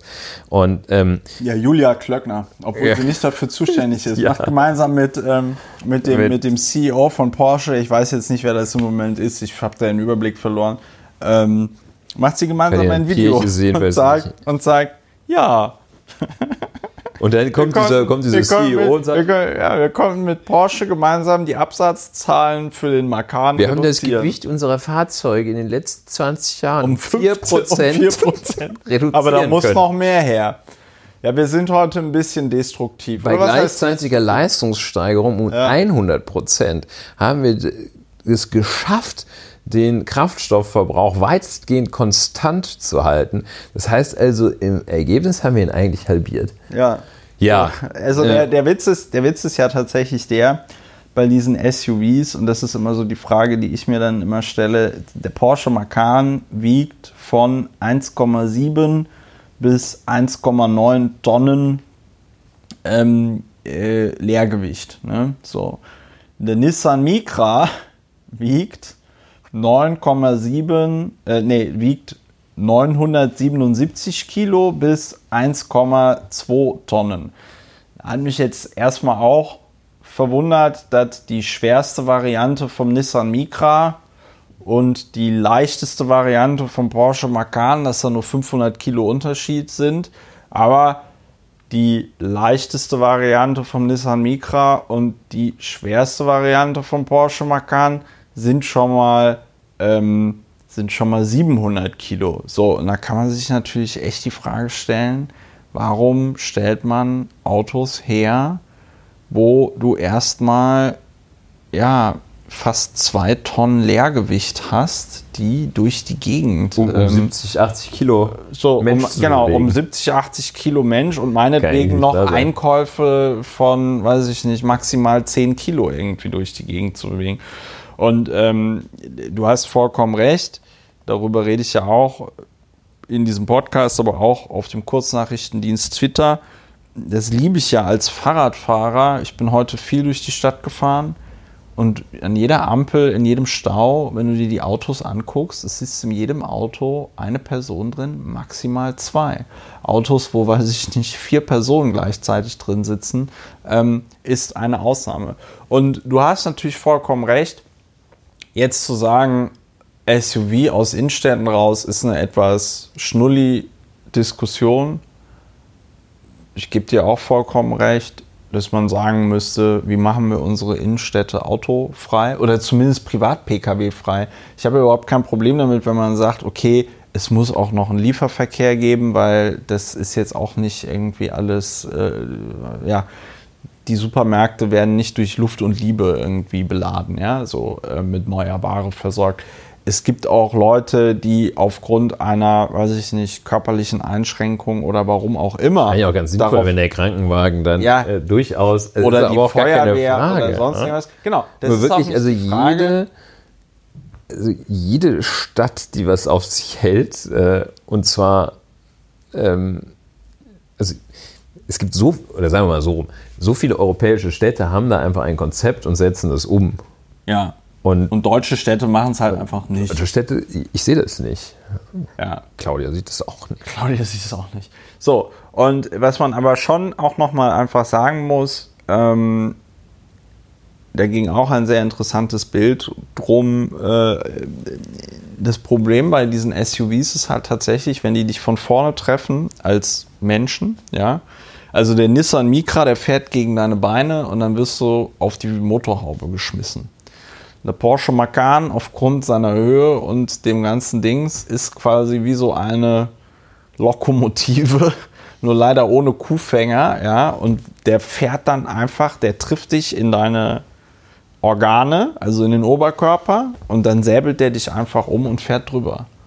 Und dann hast du Arschlecken 250. Deswegen sind dann auch die Verletzungen, die man nach einem, also wenn du von einem Porsche Macan. Porsche Macan getroffen wirst, das ist ein bisschen was, also das ist wahrscheinlich alles nicht schön, aber Ja, die Wahrscheinlichkeit, schön. die Wahrscheinlichkeit, die du, dass du überlebst, scheint beim Nissan Micra höher zu sein als Ja, nur ich Porsche finde, Macan.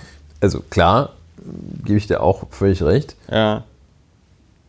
Die Studienlage scheint da so ein bisschen, scheint es also auch Studien, die von Porsche Abteilung Macan ähm, gesponsert werden, zu geben, ganz zum Ergebnis kommen, dass es doch eher sicher ist. Rauchen soll ja Und auch sehr gesund sein. ganz genau daran erinnert, dass es gab auch Studien, die gesagt haben, eine Erhöhung des Tabakpreises, der Tabaksteuer führt dazu, dass die Leute, das ist super ungesund für die Leute, weil dann rauchen die, die Zigaretten weiter zu Ende. Das ist ganz absurd. Also es gibt tollste Ideen, aber ähm, jedenfalls, also scheint mir das auch ohne abgeschlossenes Physikstudium ziemlich einleuchtend zu sein, dass so eine Masse von 2,5 Tonnen beschleunigt auf 60 Kilometer einfach eine verheerendere Wirkung hat als eine Masse von einer Tonne und dass so ein Ding, das also irgendwie zwei Meter hoch ist und die Motorhaube äh, 50 Zentimeter höher als bei einem anderen Auto, dass es einfach gefährlicher ist als ein anderes Auto. Aber ähm,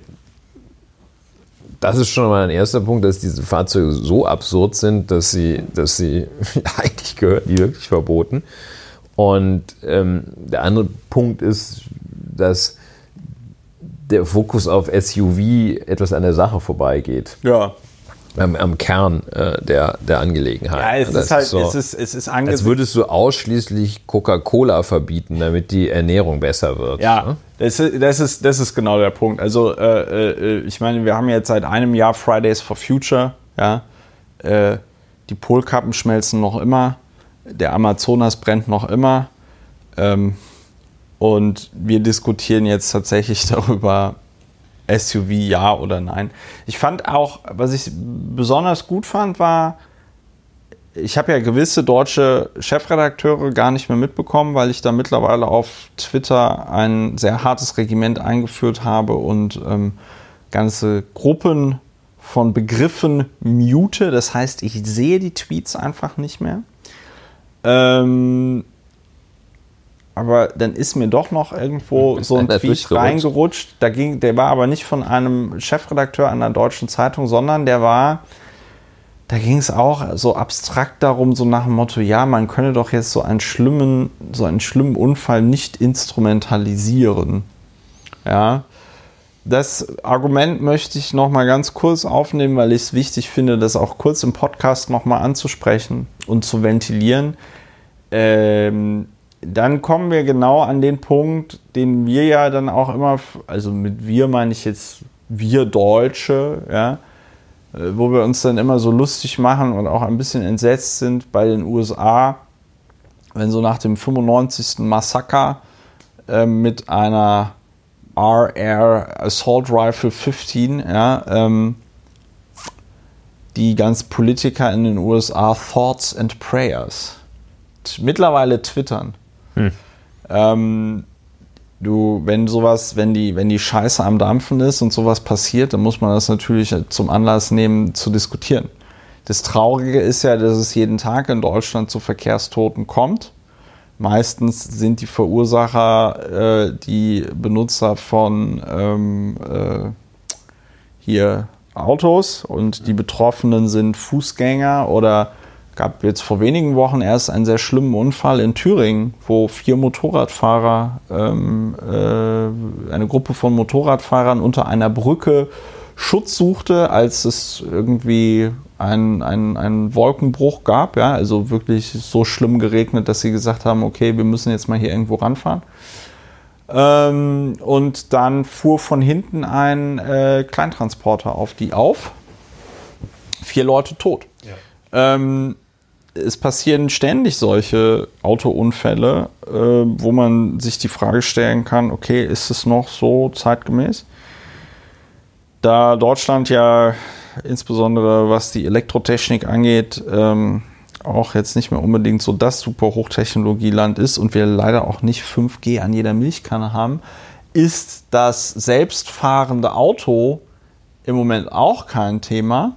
Wobei das wahrscheinlich genauso viele Unfälle bauen würde wie ähm, Menschen. Behaupte ich jetzt einfach mal. Ähm, Schwer zu widerlegen.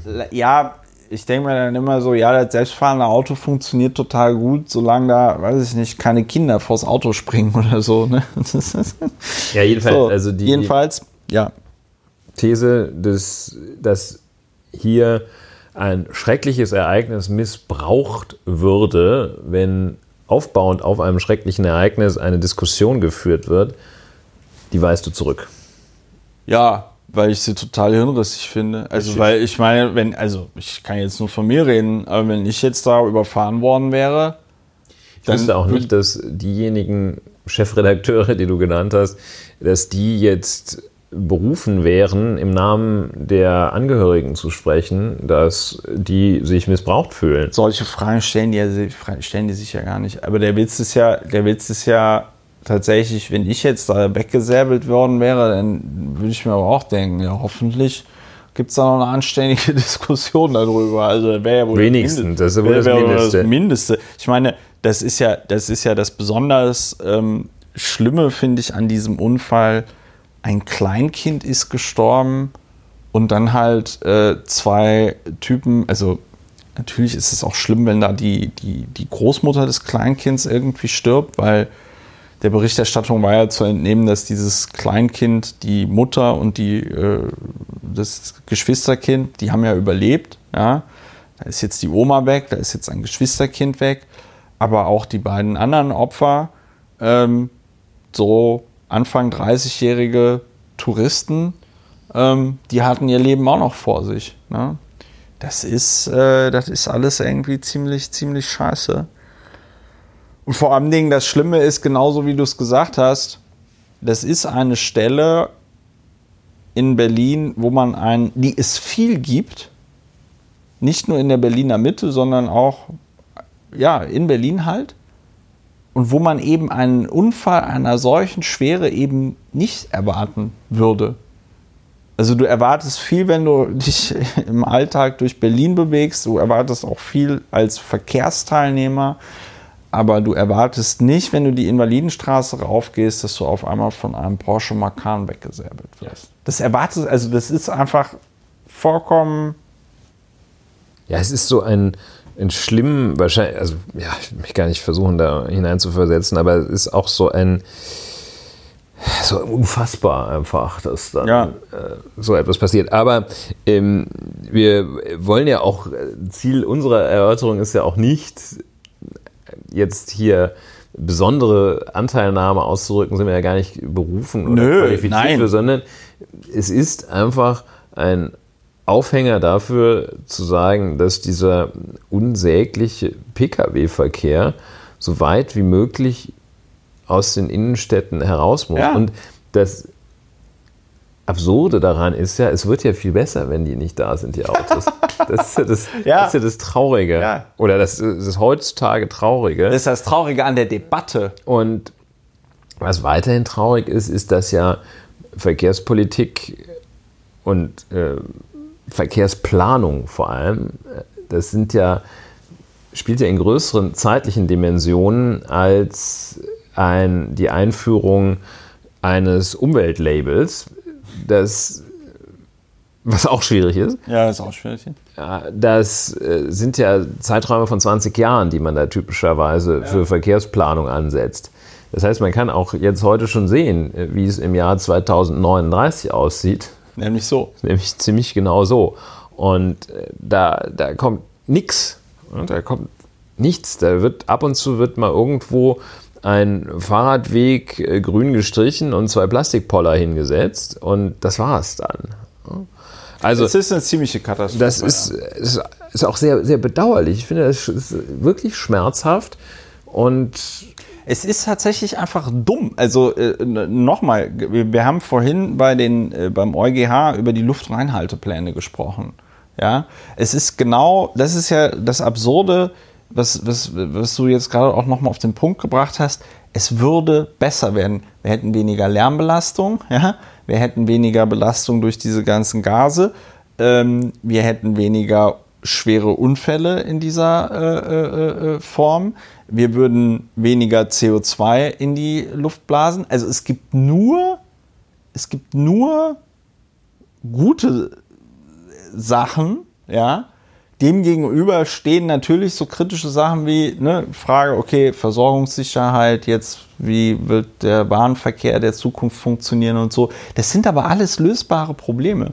Und du hast vollkommen recht, der Vergleich kam ja auch in ähm, anderen Zusammenhängen auf Twitter und so, was den Amerikanern ihre, äh, äh, ihre, ihre Waffe ist, die sie unbedingt haben müssen, ja, ist den Deutschen halt eben äh, das Auto und die Autobahn. Und dass man ohne dass man ohne ähm, äh, äh, äh Geschwindigkeitsbegrenzung über die Autobahn rasen ja. darf und so weiter und so fort. Ironie der Sache, zusätzliche Ironie der Sache, dass die USA mit dem Jeep Cherokee ja. wohl als Begründer der sogenannten der Bewegung sogenannter SUVs gelten. Also allein, dass alle Welt weiterhin oder bislang unreflektiert diesen bekloppten Marketing-Spruch oder diesen bekloppten Marketing-Begriff ja ventiliert ähm, und verwendet, ventiliert nicht verwendet, äh, dass es sich um ein Sports Utility Vehicle, also ein, ein, ein Fahrzeug für Sport und Nutzen, ein, ein Nutz, Sportnutzfahrzeug handelt. Das darf nicht wahr sein. Das, das darf man einfach nicht, äh, darf man gar nicht übernehmen, diesen Begriff. Da muss man, das muss man irgendwie traktorartiges Gefährt nennen oder so etwas. Also Straßenpanzer. Ein, ein Trecker. Trecker. Trecker. Der, ein Trecker, der nichts zieht. Ne? Ein Trecker, der nicht trägt, ist ein SUV. Ne? Ja. Und äh, ja, das ist ähm, ja absurd. Und also es, es setzt auch falsche Prioritäten. Menschen, es gibt ganz viele Menschen, die sich wahrscheinlich auch einen Kollegen, den ich nicht nenne, der hat sich dann, als es richtig gut lief, hat er sich ein Porsche, ich glaube Cayenne, das ist der noch größere. Cheyenne, ja, ja. Cheyenne. Das Cheyenne. Hat er sich dann so ein, so ein Cheyenne in Auberginen-Lila gekauft. Das, ah, das hält einen ja, abgesehen davon, setzt es ja totale Fehlanreize, dann mal locht, mal locht, mal locht man, nur um sich so ein großes Auto kaufen zu können. Das ist totaler Mist. Und, und nach ähm, zehn Jahren muss man sich wieder so ein großes Auto kaufen. Ja, und es schafft einfach es verschiebt den Schwerpunkt vom guten Leben zum bekloppten Leben. Ja. Ja. Und ich glaube. Und wir, wir, setzen, wir sind in der Podcast den Schwerpunkt auf dem guten Leben. Äh, ja. Gut, gutes Leben jetzt nicht im Sinne von, ich hau mir jeden Abend eine Kiste Shampoos rein. Machen wir auch. Machen wir auch. Äh, aber im Sinne von sinnvoll. Gut so. und sinnvoll. Und ja, aus diesem so. Grund brechen wir das jetzt hier an dieser Stelle ab. Mit den SUVs, den sogenannten SUVs und reden noch ein bisschen. Ein halbes Stündchen können wir noch machen. Ähm, äh, wir wollten noch über die neue EU-Kommission und die schwarze Null reden. Ja, die neue EU-Kommission, das geht ja recht schnell. Ist jetzt da, ne? Ist jetzt da. Und ist gut, dass sie da ist. Freuen wir uns. Geben wir ihr erstmal guten Willen mit auf den Weg. Eine Kommission äh, bestehend aus 27 Kommissaren. Viele sagen, das ist nicht zu wenig. Das ist nicht zu wenig. Aber immerhin 13 Kommissarinnen und 14 Kommissare. das ist äh, nicht schlecht. Schon mal okay, ne? Also man bei, bei 27 ist es ja so, dass eine Fraktion, Männer oder Frauen, da eine Mehrheit bildet, wenn man von divers absieht. Aber das, ja, das sind Ja, interessante wenn man Menschen mit, drin. mit, mit, mit äh, Ursula von der Leyen als Kommissionspräsidentin mitgezählt oder nicht? ich gehe davon aus, mitgezählt. Ja, warum nicht? Die ist ja prima inter pares. Nee, weil dann hätte man sagen können, dass sie sogar Parität haben. Weil dann wären es 28. Ja, gehen wir mal in die Redaktion weiter, sollen die mal klären. Und so schöne Sachen wie, es gibt da so neben Frau von der Leyen, gibt es noch äh, ihre Stellvertreter und das sind jetzt so ein bisschen äh, so, ein bisschen- so ein bisschen Superkommissare. Die sind noch ein bisschen besser als die anderen Kommissare. Die dürfen mehr, die haben mehr, äh, mehr Wumms dahinter. Ja. Äh, Franz Timmermans und Oh. ähm, äh, Margarete Vestager und Valdis Dombrovskis. Ja, so oft wird man diese Namen vielleicht nicht hören, aber Günter Oettinger ist in die Privatwirtschaft gegangen? Ja. mit Oettinger Consulting. Gut, aber das ist nur ein ähm, Nebenaspekt, die so ein bisschen übergreifende Zuständigkeiten haben. Es klingt alles ganz gut. Wir wissen noch nicht, viele sagen, da macht äh, Frau von der Leyen, die ja sehr talentiert ist äh, in Selbstdarstellung und ähm, auch jetzt sagt, sie möchte in Clustern arbeiten. Hm, ja, haben wir auch schon mal gehört. Das, äh, die, die Präsentation, das sieht gut aus, sieht ganz kraftvoll aus. Man möchte sich äh, auch in besonderer Weise dem Klimaschutz widmen und der Digitalisierung. Ja, also ganz gut. Wir, ich begrüße im Sinne von äh, Hallo sagen, aber auch Hallo. im Sinne von positiv äh, willkommen heißen die neue Kommission. Da wird sie sich extrem freuen, dass Ulrich Wehner die neue Kommission begrüßt, aber ich begrüße sie trotzdem.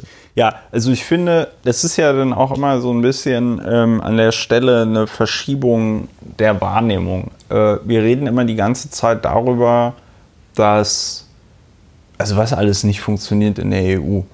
Und mit wir meine ich jetzt nicht nur hier in diesem Podcast, sondern auch äh, so generell die, die Medien. Ja?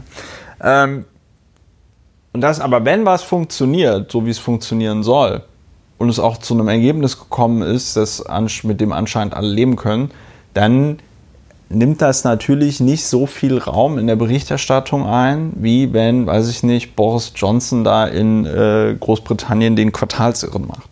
Und ich finde, vor dem Hintergrund kann man schon einfach sagen, ja, das ist äh, auch eine Leistung, wenn äh, es dort Ursula von der Leyen und den Menschen, die sie da, weiß ich nicht, unterstützen, wenn ihnen das gelingt, dort eine ja, EU-Kommission zusammenzustellen.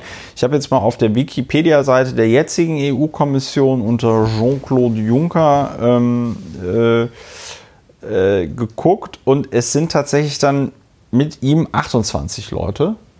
Das heißt, sie haben, glaube ich, jetzt tatsächlich Parität erreicht in der Kommission. Das ist ja auch nicht selbstverständlich. Ähm, und ja, dann we will see. Also das, was, was mich interessiert ist, äh, ja jetzt auch einen sehr ambitionierten Klimaplan angekündigt, wo sie die Europäische Union zum ersten klimaneutralen Kontinent machen wollen. Äh, da bin ich gespannt, was davon übrig bleibt, weil äh, die EU hat auch mal einen glorreichen Plan verabschiedet, äh, dass sie der stärkste Wirtschaftsraum der Welt werden wollen. Und ich glaube, da war das Ziel, das bis zum Jahr 2000 zu werden oder irgendwie so. Hat auch nicht funktioniert. Ähm, aber wir werden sehen. So, gibt es sonst noch irgendwas zur EU-Kommission zu sagen? Ja, ich äh, möchte auch in der Tat sagen, dass wir das als eine positive, man muss auch ein bisschen was Positives haben, äh, sehen, ein positives Ereignis äh, sehen muss. Und, oder nee, kann man jedenfalls mal als positives Ereignis berichten. Das ist immerhin, ne, da ist, äh, da, da formiert sich in diesem großen Gebilde formiert sich ohne große Schmerzen formiert sich eine, eine Gruppe. Die Staaten nominieren das. Offenbar hat auch kein Staat jetzt da irgend so ein, so ein, so ein Schwachmaten, Schwachmartin hingeschickt. So wie früher. Ja, es gab da tatsächlich Fälle, dass da. Ja, ich meine das auch vollkommen ja, ernst. Äh, Ja, äh, das, prima. Das, das Ähm, die EU, das ist ja das große Problem der EU, dass sie viel zu lange die Resterampe war, wo einfach Politikerinnen und Politiker, die in dem jeweiligen Land nichts mehr zu sagen hatten, die man aber auch nicht einfach entmachten konnte, wurden dann halt in die EU entsorgt. Genau. Daher auch ihr schlechter kann- Ruf. Ja, was auch auffällt, ist, da bin ich gar nicht so drauf gestoßen. Das hat eigentlich keine, keine Person, von der ich gelesen habe, gesagt. Wir haben eine Kommission ohne äh, britischen Kommissar. Tja, Ja, So die sind, da sind die schon Leben. raus. Ne? Ja. Und äh, hat Pech gehabt. Also jetzt weiterhin äh, an alle Regeln gebunden zunächst einmal, aber wird nicht mehr mitgeredet. Richtig so. Wer, wer es ver, versemmelt, nee, richtig so klingt so ein bisschen blöd, aber ähm, ja, das kommt davon, da kommt, das kommt davon, klingt schön, dass ich mich selber korrigiere, ähm, aber das ist das traurige Ergebnis, wenn man unklug oder dumm handelt, dann hat man am Ende nur Nachteile davon.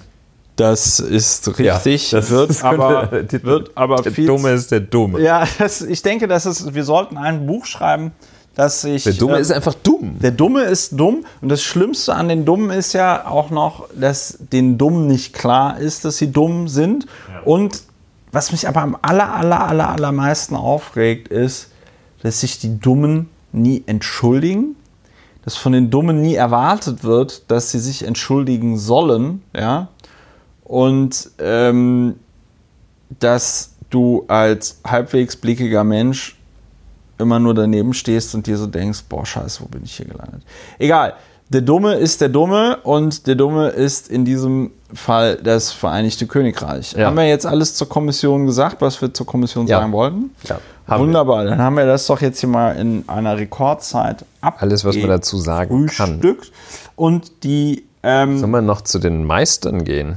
Oder gehen wir oder schwarzen Null? schwarzen Null, also wie du, wie du magst. Ich bin jetzt nicht, ich bin jetzt offen gesprochen nicht besonders scharf auf beide Themen, weil ich heute einen extrem langen, anstrengenden und nervigen Tag hatte. Aber ähm, ja, dann machen wir die schwarze Null. dann machen wir die schwarze Null, komm, machen wir die die schwarze Null. Komm, was Der Satz sollte weitergehen, dann machen wir die schwarze Null ein andermal. Aber Nee. Nein, Meister ist vielleicht auch ein bisschen, äh, bisschen, zu, bisschen zu trauriges. Ist auch ein Trau äh, na, beide sehr traurige Themen. Ja, Ich werde jetzt nicht auf dem Umweg über Meister sprechen. Äh, Bis auf folgenden Schwenker. Auch im Böttcher-Handwerk darf man nun zukünftig erst dann und nur dann einen Betrieb leiten, eröffnen, wenn man den Meisterbrief als Böttcher hat. Ich weiß, Ich gar, weiß nicht, gar was nicht, der was ein Böttcher, Böttcher ist. ist. Ja, aber Ja, das wissen wir scheint die beide große, nicht. die GroKo, die sogenannte GroKo, das Sports Utility Vehicle unter den politischen Modellen, hat das Vorhaben, auch für Böttcher nur noch meistergeführte Handwerksbetriebe zuzulassen, in die Tat umgesetzt oder wird es wir doch- tun? jetzt Nein, müssen machen wir wir doch kurz über. Ja, aber jetzt hast du das ja schon so angeteasert, dass wir zumindest noch muss ich jetzt Folgendes ergänzen. Früher war das so, dass du deinen eigenen als Handwerker deinen eigenen Betrieb nur eröffnen durftest, konntest, wenn du den sogenannten Meisterbrief hattest. Das war im Grunde genommen sowas wie eine Zusatzqualifikation, also wo du als Geselle, also Bachelor, ja, ähm, da kam dann also der Master, der Meister. Ähm, das hat man irgendwann abgeschafft für sehr, sehr viele Berufe, bis auf ganz wenige. Und jetzt ist äh, der Politik wohl aufgefallen, dass das nicht so klug war. Und deswegen macht man das jetzt zumindest in Teilen wieder rückgängig. Und der Böttcher, das entnehme ich zumindest deinem nebenher googeln, macht der Fässer? Ja, also die erste Erkenntnis, die man beim Googlen nach dem Böttcher macht, ist, siehe Küfer. Tja. Dann schaust du beim Küfer. Und das ist auch, der, der Böttcher ist wohl der vom Wort Binder und äh, daher auch der Name Fassbinder oder einfach Binder. Das ist ein Handwerker, der Behälter und Gefäße meist aus Holz herstellt. Gott sei Dank sind die Böttcher-Läden demnächst wieder meistergeführt. Ja, also ja, es ähm, ist, da und wache ich nachts schweißgebadet auf. es ist so, dass für diese Berufe jetzt die Meisterpflicht, für einige dieser Berufe die Meisterpflicht wieder eingeführt wird. Ja, ich finde es aufregend schlimm oder aufregend doof, weil äh, es natürlich eine Maßnahme ist, um bestimmte Gruppen, nämlich die Handwerker, die es äh, betrifft, die Meister, äh, die, das ist ein interner Protektionismus, die zu schützen. Und dann kann halt auch, das grenzt natürlich auch, weil ich meine, aus Syrien kommt kein Meister. Die, die haben keinen Meistertitel da. Ja, die haben kein duales Ausbildungssystem. Ja, da kommt halt kein Meister und dann kann der hier auch keinen Laden aufmachen, dieser A, kein Böttcherladen. Naja, also es ist. Naja, aber Deutschland hat ja, also erstens gibt es ja in Deutschland keinen Fachkräftemangel. Und zweitens ist unsere demografische Lage in Deutschland so tippitoppi, dass wir auch keine Zuwanderung brauchen. ja, das ist äh, für die Leute, die es nicht verstanden haben, Zynismus. die ganzen Chemnitzer können jetzt einen Meister machen. Genau, die ganzen Chemnitzer können jetzt Riesenbetriebe gründen. und dann wird das alles wieder und dann kann man uns auch vorwerfen, dass wir jetzt hier Chemnitz-Bashing betreiben und Sachsen-Bashing, das nur der AfD nützt. Ähm, wir haben äh, der sogenannten AfD. Jetzt, jetzt noch mal ganz kurz die schwarze Null Die schwarze Null. die sogenannte schwarze Null. Äh, Da wurde ich, haben wir auch im Let, in der letzten Folge schon so ein bisschen angestriffen. Ähm, du wolltest jetzt noch mal drüber reden. Ich wollte auch noch mal drüber reden, weil wir auch Feedback von einer Hörerin oder einem Hörer gekriegt haben, der gesagt hat, hm, das mit der schwarzen Null, das ist interessant, könntet ihr dazu noch mal mehr sagen. Ähm, Anlass natürlich ist, gestern gab es die erste Lesung des neuen Bundeshaushaltes. Das dürfte dann der Haushalt 2020 sein. Der Deutsche Bundestag verabschiedet ja jedes Jahr einen Haushalt, wohingegen es zum Beispiel Landesparlamente wie das Berliner Abgeordnetenhaus gibt, die Doppelhaushalte verabschieden. Das heißt, je nachdem, wie das mit dem Haushalt gerade ist, wird während einer Legislaturperiode entweder werden zwei oder drei Doppelhaushalte verabschiedet. Und wenn drei Doppelhaushalte verabschiedet werden, ist es besonders lustig, weil dann ist der letzte Doppelhaushalt ein Haushalt, der in die nächste Legislaturperiode reinragt. Und dann ziehen alle die Spendierhosen an, weil es folgt ja dann ein Wahlkampf, in dem man darüber reden kann, wie es aus, also was man alles für tolle Dinge beschlossen hat. So, die schwarze Null ist aber ein Konzept, wo es eigentlich darum geht, worum geht's? Man macht Ja, keine äh, neuen Schulden mehr. Ja, äh, vielleicht noch kurz zur, zur Einleitung. Ja. Es war nicht nur die Haushaltsdebatte, den Aufschlag zur Haushaltsdebatte hat insoweit Frau Annegret Kramp-Karrenbauer aus Püttlingen geliefert, die nämlich zur im sogenannten Sommerinterview gesagt, sich auch dazu geäußert hat. Und äh, sie wird zitiert, zusa- zusammenfassend zitiert, von der schwarzen Null will Kramp-Karrenbauer für den Klimaschutz nicht abrücken. Tot- Trotz geschätzter Milliardenkosten, die die von der Großen Koalition anvisierten Klimamaßnahmen mit sich bringen könnten. 1,8 Billionen. Das ist noch ein kleiner. Wörtlich sagt sie, ja, Ach 1,8 Millionen. Da, aber die Billionen. schwarze Null, äh, 1,8 Billionen, ja. Das, darf aber die schwarze Null nicht berühren. Es gibt Vorschläge, wie wir die Situation, dass wir zurzeit viel zu, dass wir zurzeit viel privates Vermögen haben, nutzen, sagt Kramp-Karrenbauer und bringt Anleihen oder auch eine Stiftung ins Spiel. Das ist ja die neueste Idee. Um dieses Vermögen zu aktivieren, auch eine mögliche Steuerreform solle Vorschläge beinhalten, wie der Klimaschutz finanziert werden könne. Ja, also Klimaschutz, so wörtliches Zitat, darf kein Eliteprojekt sein, betont sie. Ein Beispiel aus ihrer Sicht, eine Abwrackprämie für Ölheizung statt einem kompletten Verbot, wie es die SPD ins Spiel gebracht hat. Also das ist ein ganz hohes Niveau. Aber jedenfalls wichtig, Geht so. auch Frau Kramp-Karrenbauer sagt, von der schwarzen Null will sie nicht abrücken. Und auch Herr Olaf Scholz wedelt äh, wild mit der schwarzen Null. Vielleicht einmal kurz ähm, die schwarze Null. Was ist das denn eigentlich? Ja, Hm? da, können wir, da- darf ich davor noch ganz kurz was ich reinschieben? denke ja. Ähm, weil ich finde, gerade wenn es um die Kosten beim Klimaschutz geht, wäre es ja immer interessant zu wissen, über was für Kosten reden wir denn da. Und da gab es jetzt einen sehr in, instruktiven ähm, Artikel äh, in BBC News. Und da geht es um eine Studie, wo gesagt wird, wenn wir in der nächsten in den nächsten zehn Jahren, also wir als Menschheit, ja. 1,8 Trillionen Dollar ausgeben. Die Trillion ist ja unsere Billionen. Das ist die Amerikaner, die Engländer, die haben da irgendwie so ein. Ich so weiß. Wie Meilen. Ja, das ist, wenn du einmal anfängst, äh, Steine für eine gute Einheit zu halten. So, jetzt kann man natürlich sagen, oh, 1,8 Billionen US-Dollar das ist aber ganz schön viel Geld. Und dann muss man sich einfach vor Augen führen, die Kosten des äh, Düsenjägers F-35 werden äh, ungefähr 1,5 Trillionen US-Dollar betragen. Over its 55-year lifespan. Also die F-35 ist, glaube ich, das teuerste Rüstungsprojekt in der Geschichte der Menschheit.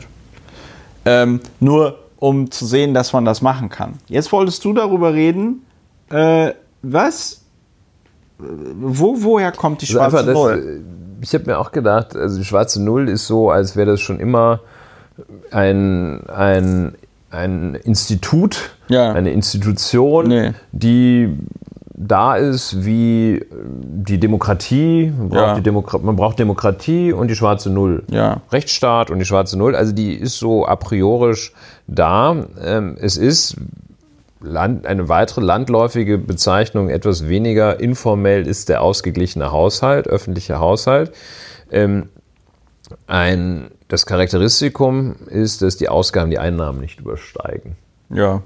Und äh, etwas wissenschaftlicher ausgedrückt oder etwas technischer ausgedrückt, dass das Verhältnis von Nettokreditaufnahme bzw. Finanzierungssaldo zu Bruttoinlandsprodukt null ist. So, ja. Und das scheint also, ähm, das wird ja dem Volke verkauft von Herrn Scholz und Frau Kramp-Karrenbauer als, kann man da, hätte man da richtig was von. Also besonders kluge Maßnahmen. So, also toll hier. Und alle sagen, Mensch, toll, schwarze Null, das ist richtig geil.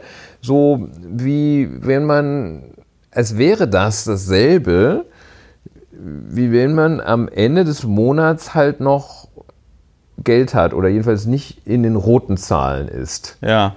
Das mag für viele ja erstrebenswert sein. Das ist eigentlich, es ist sozusagen das mindestens Erstrebenswerte. Erstrebenswert ist, dass man am Ende des Monats noch etwas übrig hat.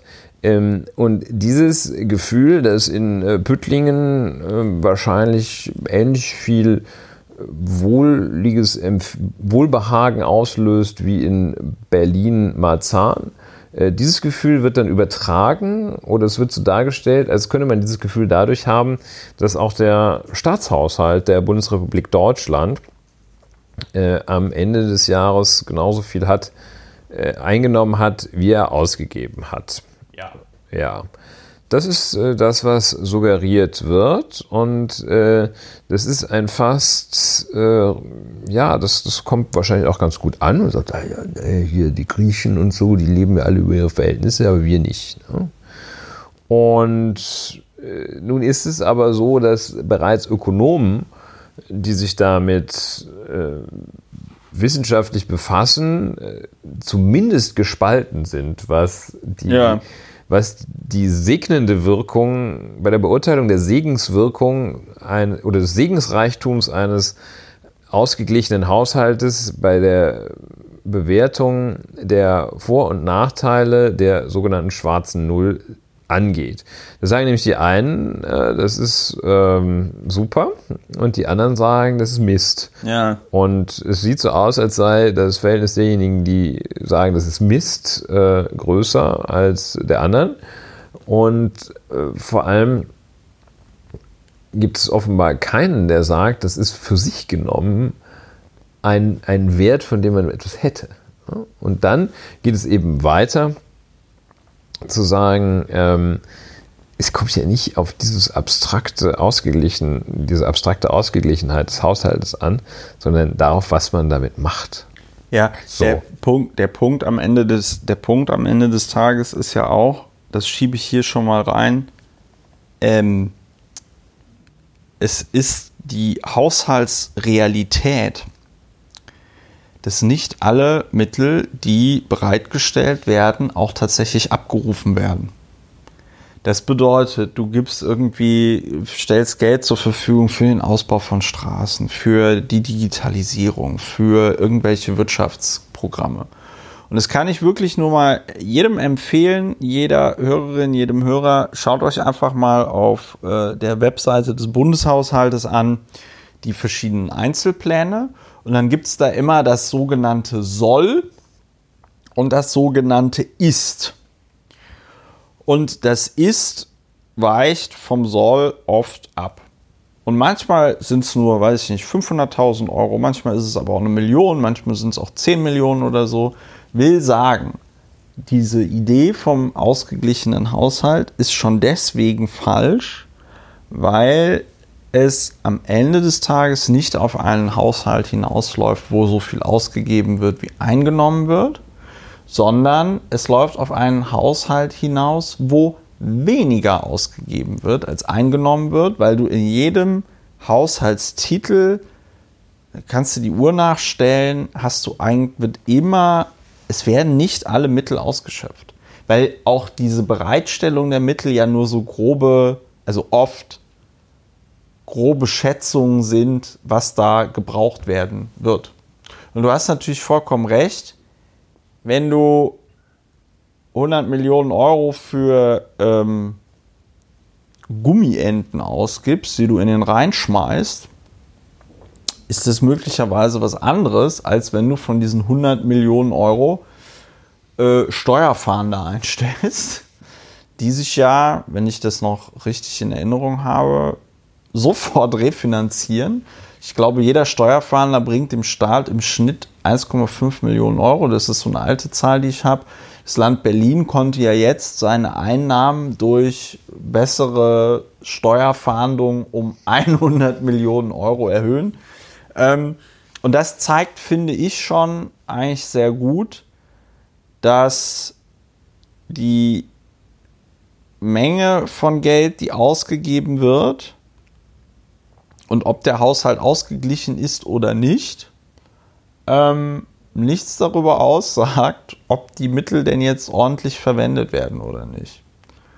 Soll ich noch kurz was zu der Geschichte dieses Konzeptes sagen? Ja, sehr gern. Weil äh, so richtig krass wurde das ja erst mit der schwarzen Null durch ein Paper, das ähm, zu großer ähm, Berühmtheit gelang von zwei Harvard-Ökonomen und zwar äh, Carmen Reinhardt und Kenneth Rogoff.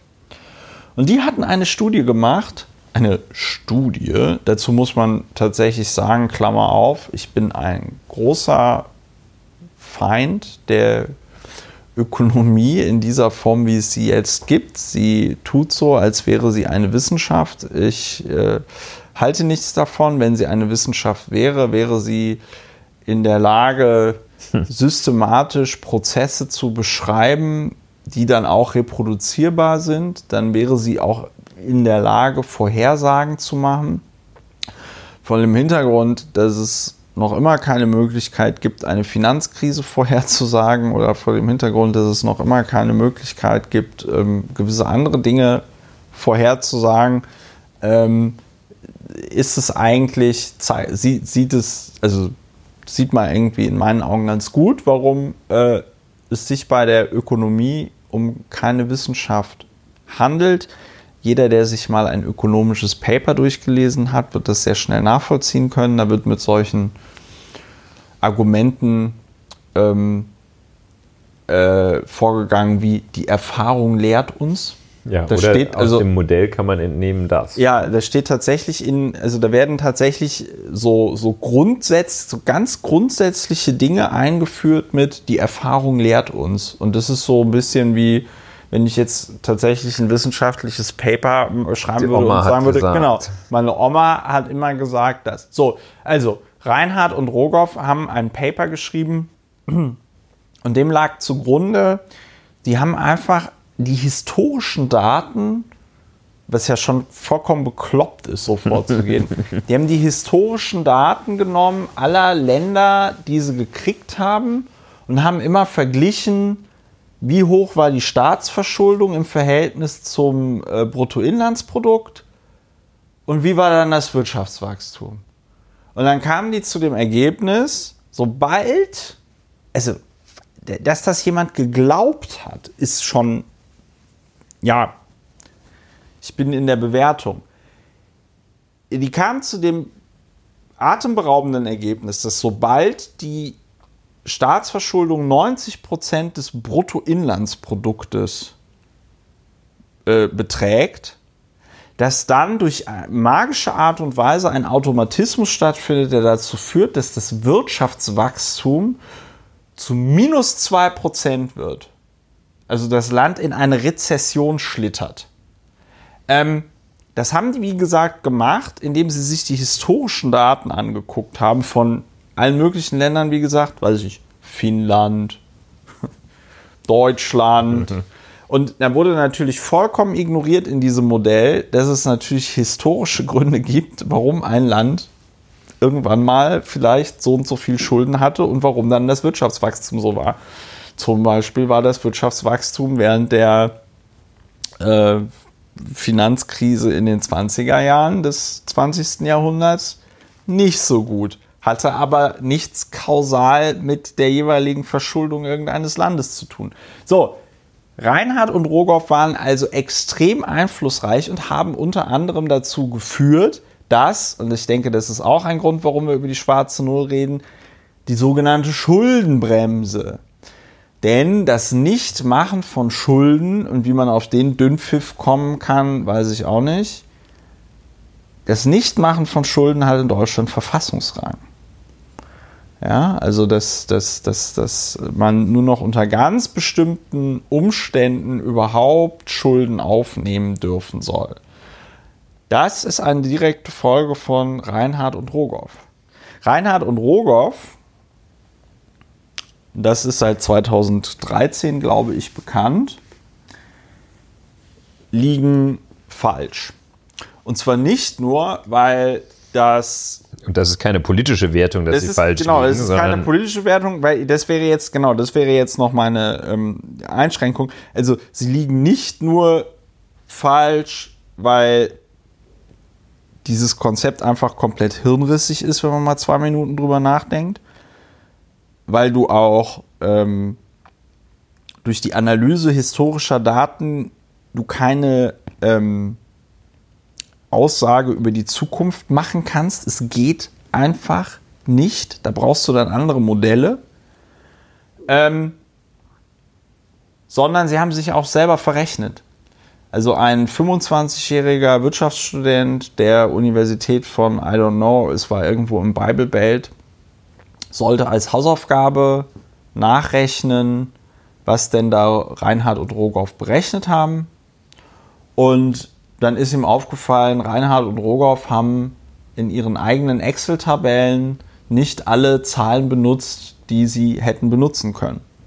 Und das hat dann dazu geführt, dass in dem Moment, in dem du ihre eigene Formel auf ihr ganzes Datenmaterial anwendest, die Staatsverschuldung, äh, die, das Bruttoinlands, die, das Wirtschaftswachstum bei 90% Staatsschulden im Verhältnis zum BIP nicht auf minus 2, sondern auf minus 0,15 Prozent oder so. Ja, äh,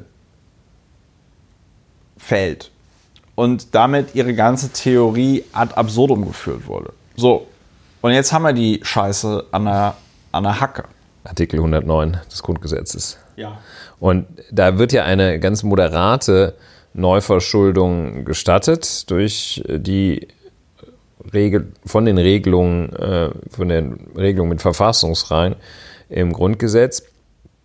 Und der, einer der entscheidenden Punkte ist, dass äh, Rogoff und äh, Ruth, oder wie sie heißt, äh, Reinhard. Reinhard, ähm, hin oder her und ähm, Ökonomie hin oder her, äh, dass es jedenfalls sich nicht auf ein verlässliches Fundament stützen kann, die das Praktizieren der das Anstreben der schwarzen Null ist ein, eine rein politische Aussage, eine rein politische Forderung und die nicht, nicht evidenzbasiert ist. Ja. Man kann sagen, es ist äh, gut, wenn die Leute weniger Zucker essen, dann sind sie nicht so schwer und die Zähne sind, bleiben länger im Kiefer.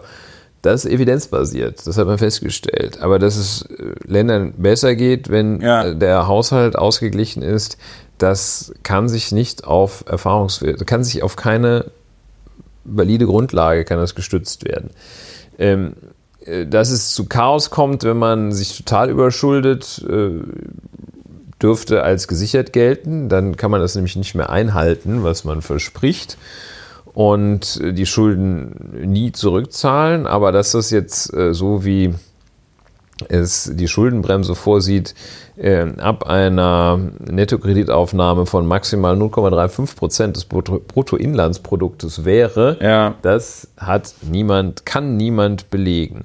Ja, und das führt halt dazu, dass man sagt, oh, schwarze Null, schwarze Null. Ähm, dann können wir jetzt ja gar kein Geld mehr für den Klimaschutz ausgeben. Ähm, und es fehlt dann halt Geld für bestimmte Dinge. Und ähm, ja, es ist also, es ist äh, Nils Minkmar, den du ja auch gerne zitierst, hat das Ja. ähm, mal gesagt, dass hat es so auf, auf so Kriegserfahrungen zurückgeführt. Der hat da geschildert, wie er ähm, im Gespräch war mit einem älteren Diplomaten, der äh, darauf größten Wert legte, auf, warum konnte der auch nicht sagen, aber größten Wert legte auf solide Staatsfinanzierung und für den das also völlig unvorstellbar war, ähm, traumatisch geradezu, wenn der Staat Schulden machte und aus dieser schweren Zeit, der, und der schildert dann halt so schön, wie, wie dieser ähm, ältere Herr äh, dann seinen Teller, obwohl das Essen nicht gut war, schrieb er da, Auf ist. Obwohl das Essen nicht gut war, hat er alles ratzekal blitzeblank gegessen. Und das ist also offenbar so eine, eine Urangst und deshalb ist das Spiel mit der schwarzen Null, das vor sich hertragen der schwarzen Null, als wäre es eine Monstranz. Äh, Deshalb ist das ein Spiel mit der Angst beziehungsweise die Verabreichung eines placeboartigen Beruhigungsmittels. Das ist äh, offenbar ist die schwarze Null als solche totaler Quatsch. Ja, ich habe jetzt auch noch mal hier eine, ähm, äh, ich habe jetzt auch hier noch mal ein Ding gefunden, was ähm, äh, das Ganze noch lustiger macht. Ähm, es ist nämlich so, dass ich es falsch erzählt habe. Reinhard und Rogoff kamen nämlich darauf, ich habe die Zahlen durcheinander gebracht. Ähm, Reinhard und Rogoff haben gesagt, dass ab 90% Verschuldung es ein 0,1% Sinken des Wirtschaftswachstums gibt. Und nachdem also dieser Doktorand, der das nochmal nachgerechnet hat, wenn man also äh, das anwendet auf den gesamten Datensatz und sie haben tatsächlich nur, und das muss man sich mal auf der Zunge zergehen lassen, die hatten nur 20 Länder analysiert, Ja. was aber so Gibt ja ein paar mehr. gibt ja ein paar mehr. Und wenn man das, äh, wenn man die ganz, wenn man diese 20 Länder da benutzt hätte, so wie es in der Excel-Tabelle drin stand, dann äh, hat sich das Wirtschaftswachstum nicht auf minus 0,1, sondern im Durchschnitt plus 2,2 Prozent. also es ist sogar noch krasser, Nee. als ich es ähm, als Ja. gesagt habe. Ja. Was soll man dazu sagen? Die schwarze Null äh, Ja, man muss aufpassen, dass man sich nicht an der Nase herumführen lässt. Als Sonst, wäre das. ist, sonst ist man der Dumme. Ja, sonst ist der Ehrliche, der spart und spart und spart. Ne? Ja, also ich, ich der, einfach ich, der Dumme. Der Jon Gnar, den ich hier ja auch oft erwähne, äh, als der, der hat mir auch erzählt, als er der Bürgermeister von Reykjavik geworden ist, haben ihm auch alle Leute gesagt, vor allem Dingen, das war ja auch direkt nach der Finanzkrise, die ja ähm, Island sehr stark getroffen hat, sehr schwer getroffen hat und er dann außer zu mir meinte, ja, dann haben ihm alle Leute gesagt, er muss jetzt sparen, sparen, sparen. Und dann hat er auch, meinte er so zu mir, hat er auch nur gesagt, ja Leute, aber wir können doch jetzt hier nicht sparen, wenn wir irgendwie als Stadt weiterhin Dienstleistungen anbieten wollen gegenüber den Bürgerinnen und Bürgern. Ja? Wenn wir da jetzt anfangen, irgendwie die Müllabfuhr einzusparen und die Leute auf dem Stadtamt einzusparen und irgendwie alles, was hier den Laden am Laufen ist, das ist dann so, als wenn du dir ja deine Arme und Beine abschneidest äh, und dich dann darüber freust, dass du jetzt 10 Kilo leichter bist, aber dann kannst du halt nicht mehr laufen und kannst halt auch nichts mehr mit deinen Armen machen. Ne? So. Sehr schöner So, Vergleich. Ja. ist, ähm, also die Schwarze Null ist ein politisches Angebot, das man mögen kann oder nicht mögen kann, aber man kann nicht sagen, es ist gut oder schlecht. Ähm, es gibt, also ich finde, man kann Also- schon sehr gut sagen, dass es schlecht ist, weil es ist, also es geht ja nicht, es geht, die Frage ist ja am Ende des Tages, kann ein Land wie Deutschland, Der, der Satz sollte Ja, okay, lauten, es äh, kann nicht äh, evidenzbasiert belegt werden, ob das gut oder schlecht ist. Ähm, so wie man kann es nur gut finden oder nicht gut finden. Richtigerweise findet man es nicht gut, meine ich. Und ähm, so wie man es auch gut finden kann, dass ein kostenloser oder niedrigpreisiger öffentlicher Personennahverkehr angeboten wird und Ja. dafür halt Geld verwendet wird, das möglicherweise zunächst einmal zunächst einmal zu einem Defizit führt und äh, Ja. dann eben sich rechnet. Und das ist die politische Entscheidung, die dahinter steht. Und ja, ausschließlich auf ein Formalkriterium abzustellen, ist eine falsche politische Entscheidung. das ist ein wichtiger So. und richtiger Punkt, dass die schwarze Null an sich keinen Wert hat, sondern am Ende des Tages ist es, wie so oft im Leben, kommt es darauf, wie das Geld eingesetzt wird. Ich würde vorschlagen, wir machen schönes, jetzt es kommt drauf an, ist immer ein schönes. Ja, ich würde sagen, wir machen jetzt an dieser Stelle einfach mal Schluss, Ja. weil es ist spät und wir wollen noch was essen.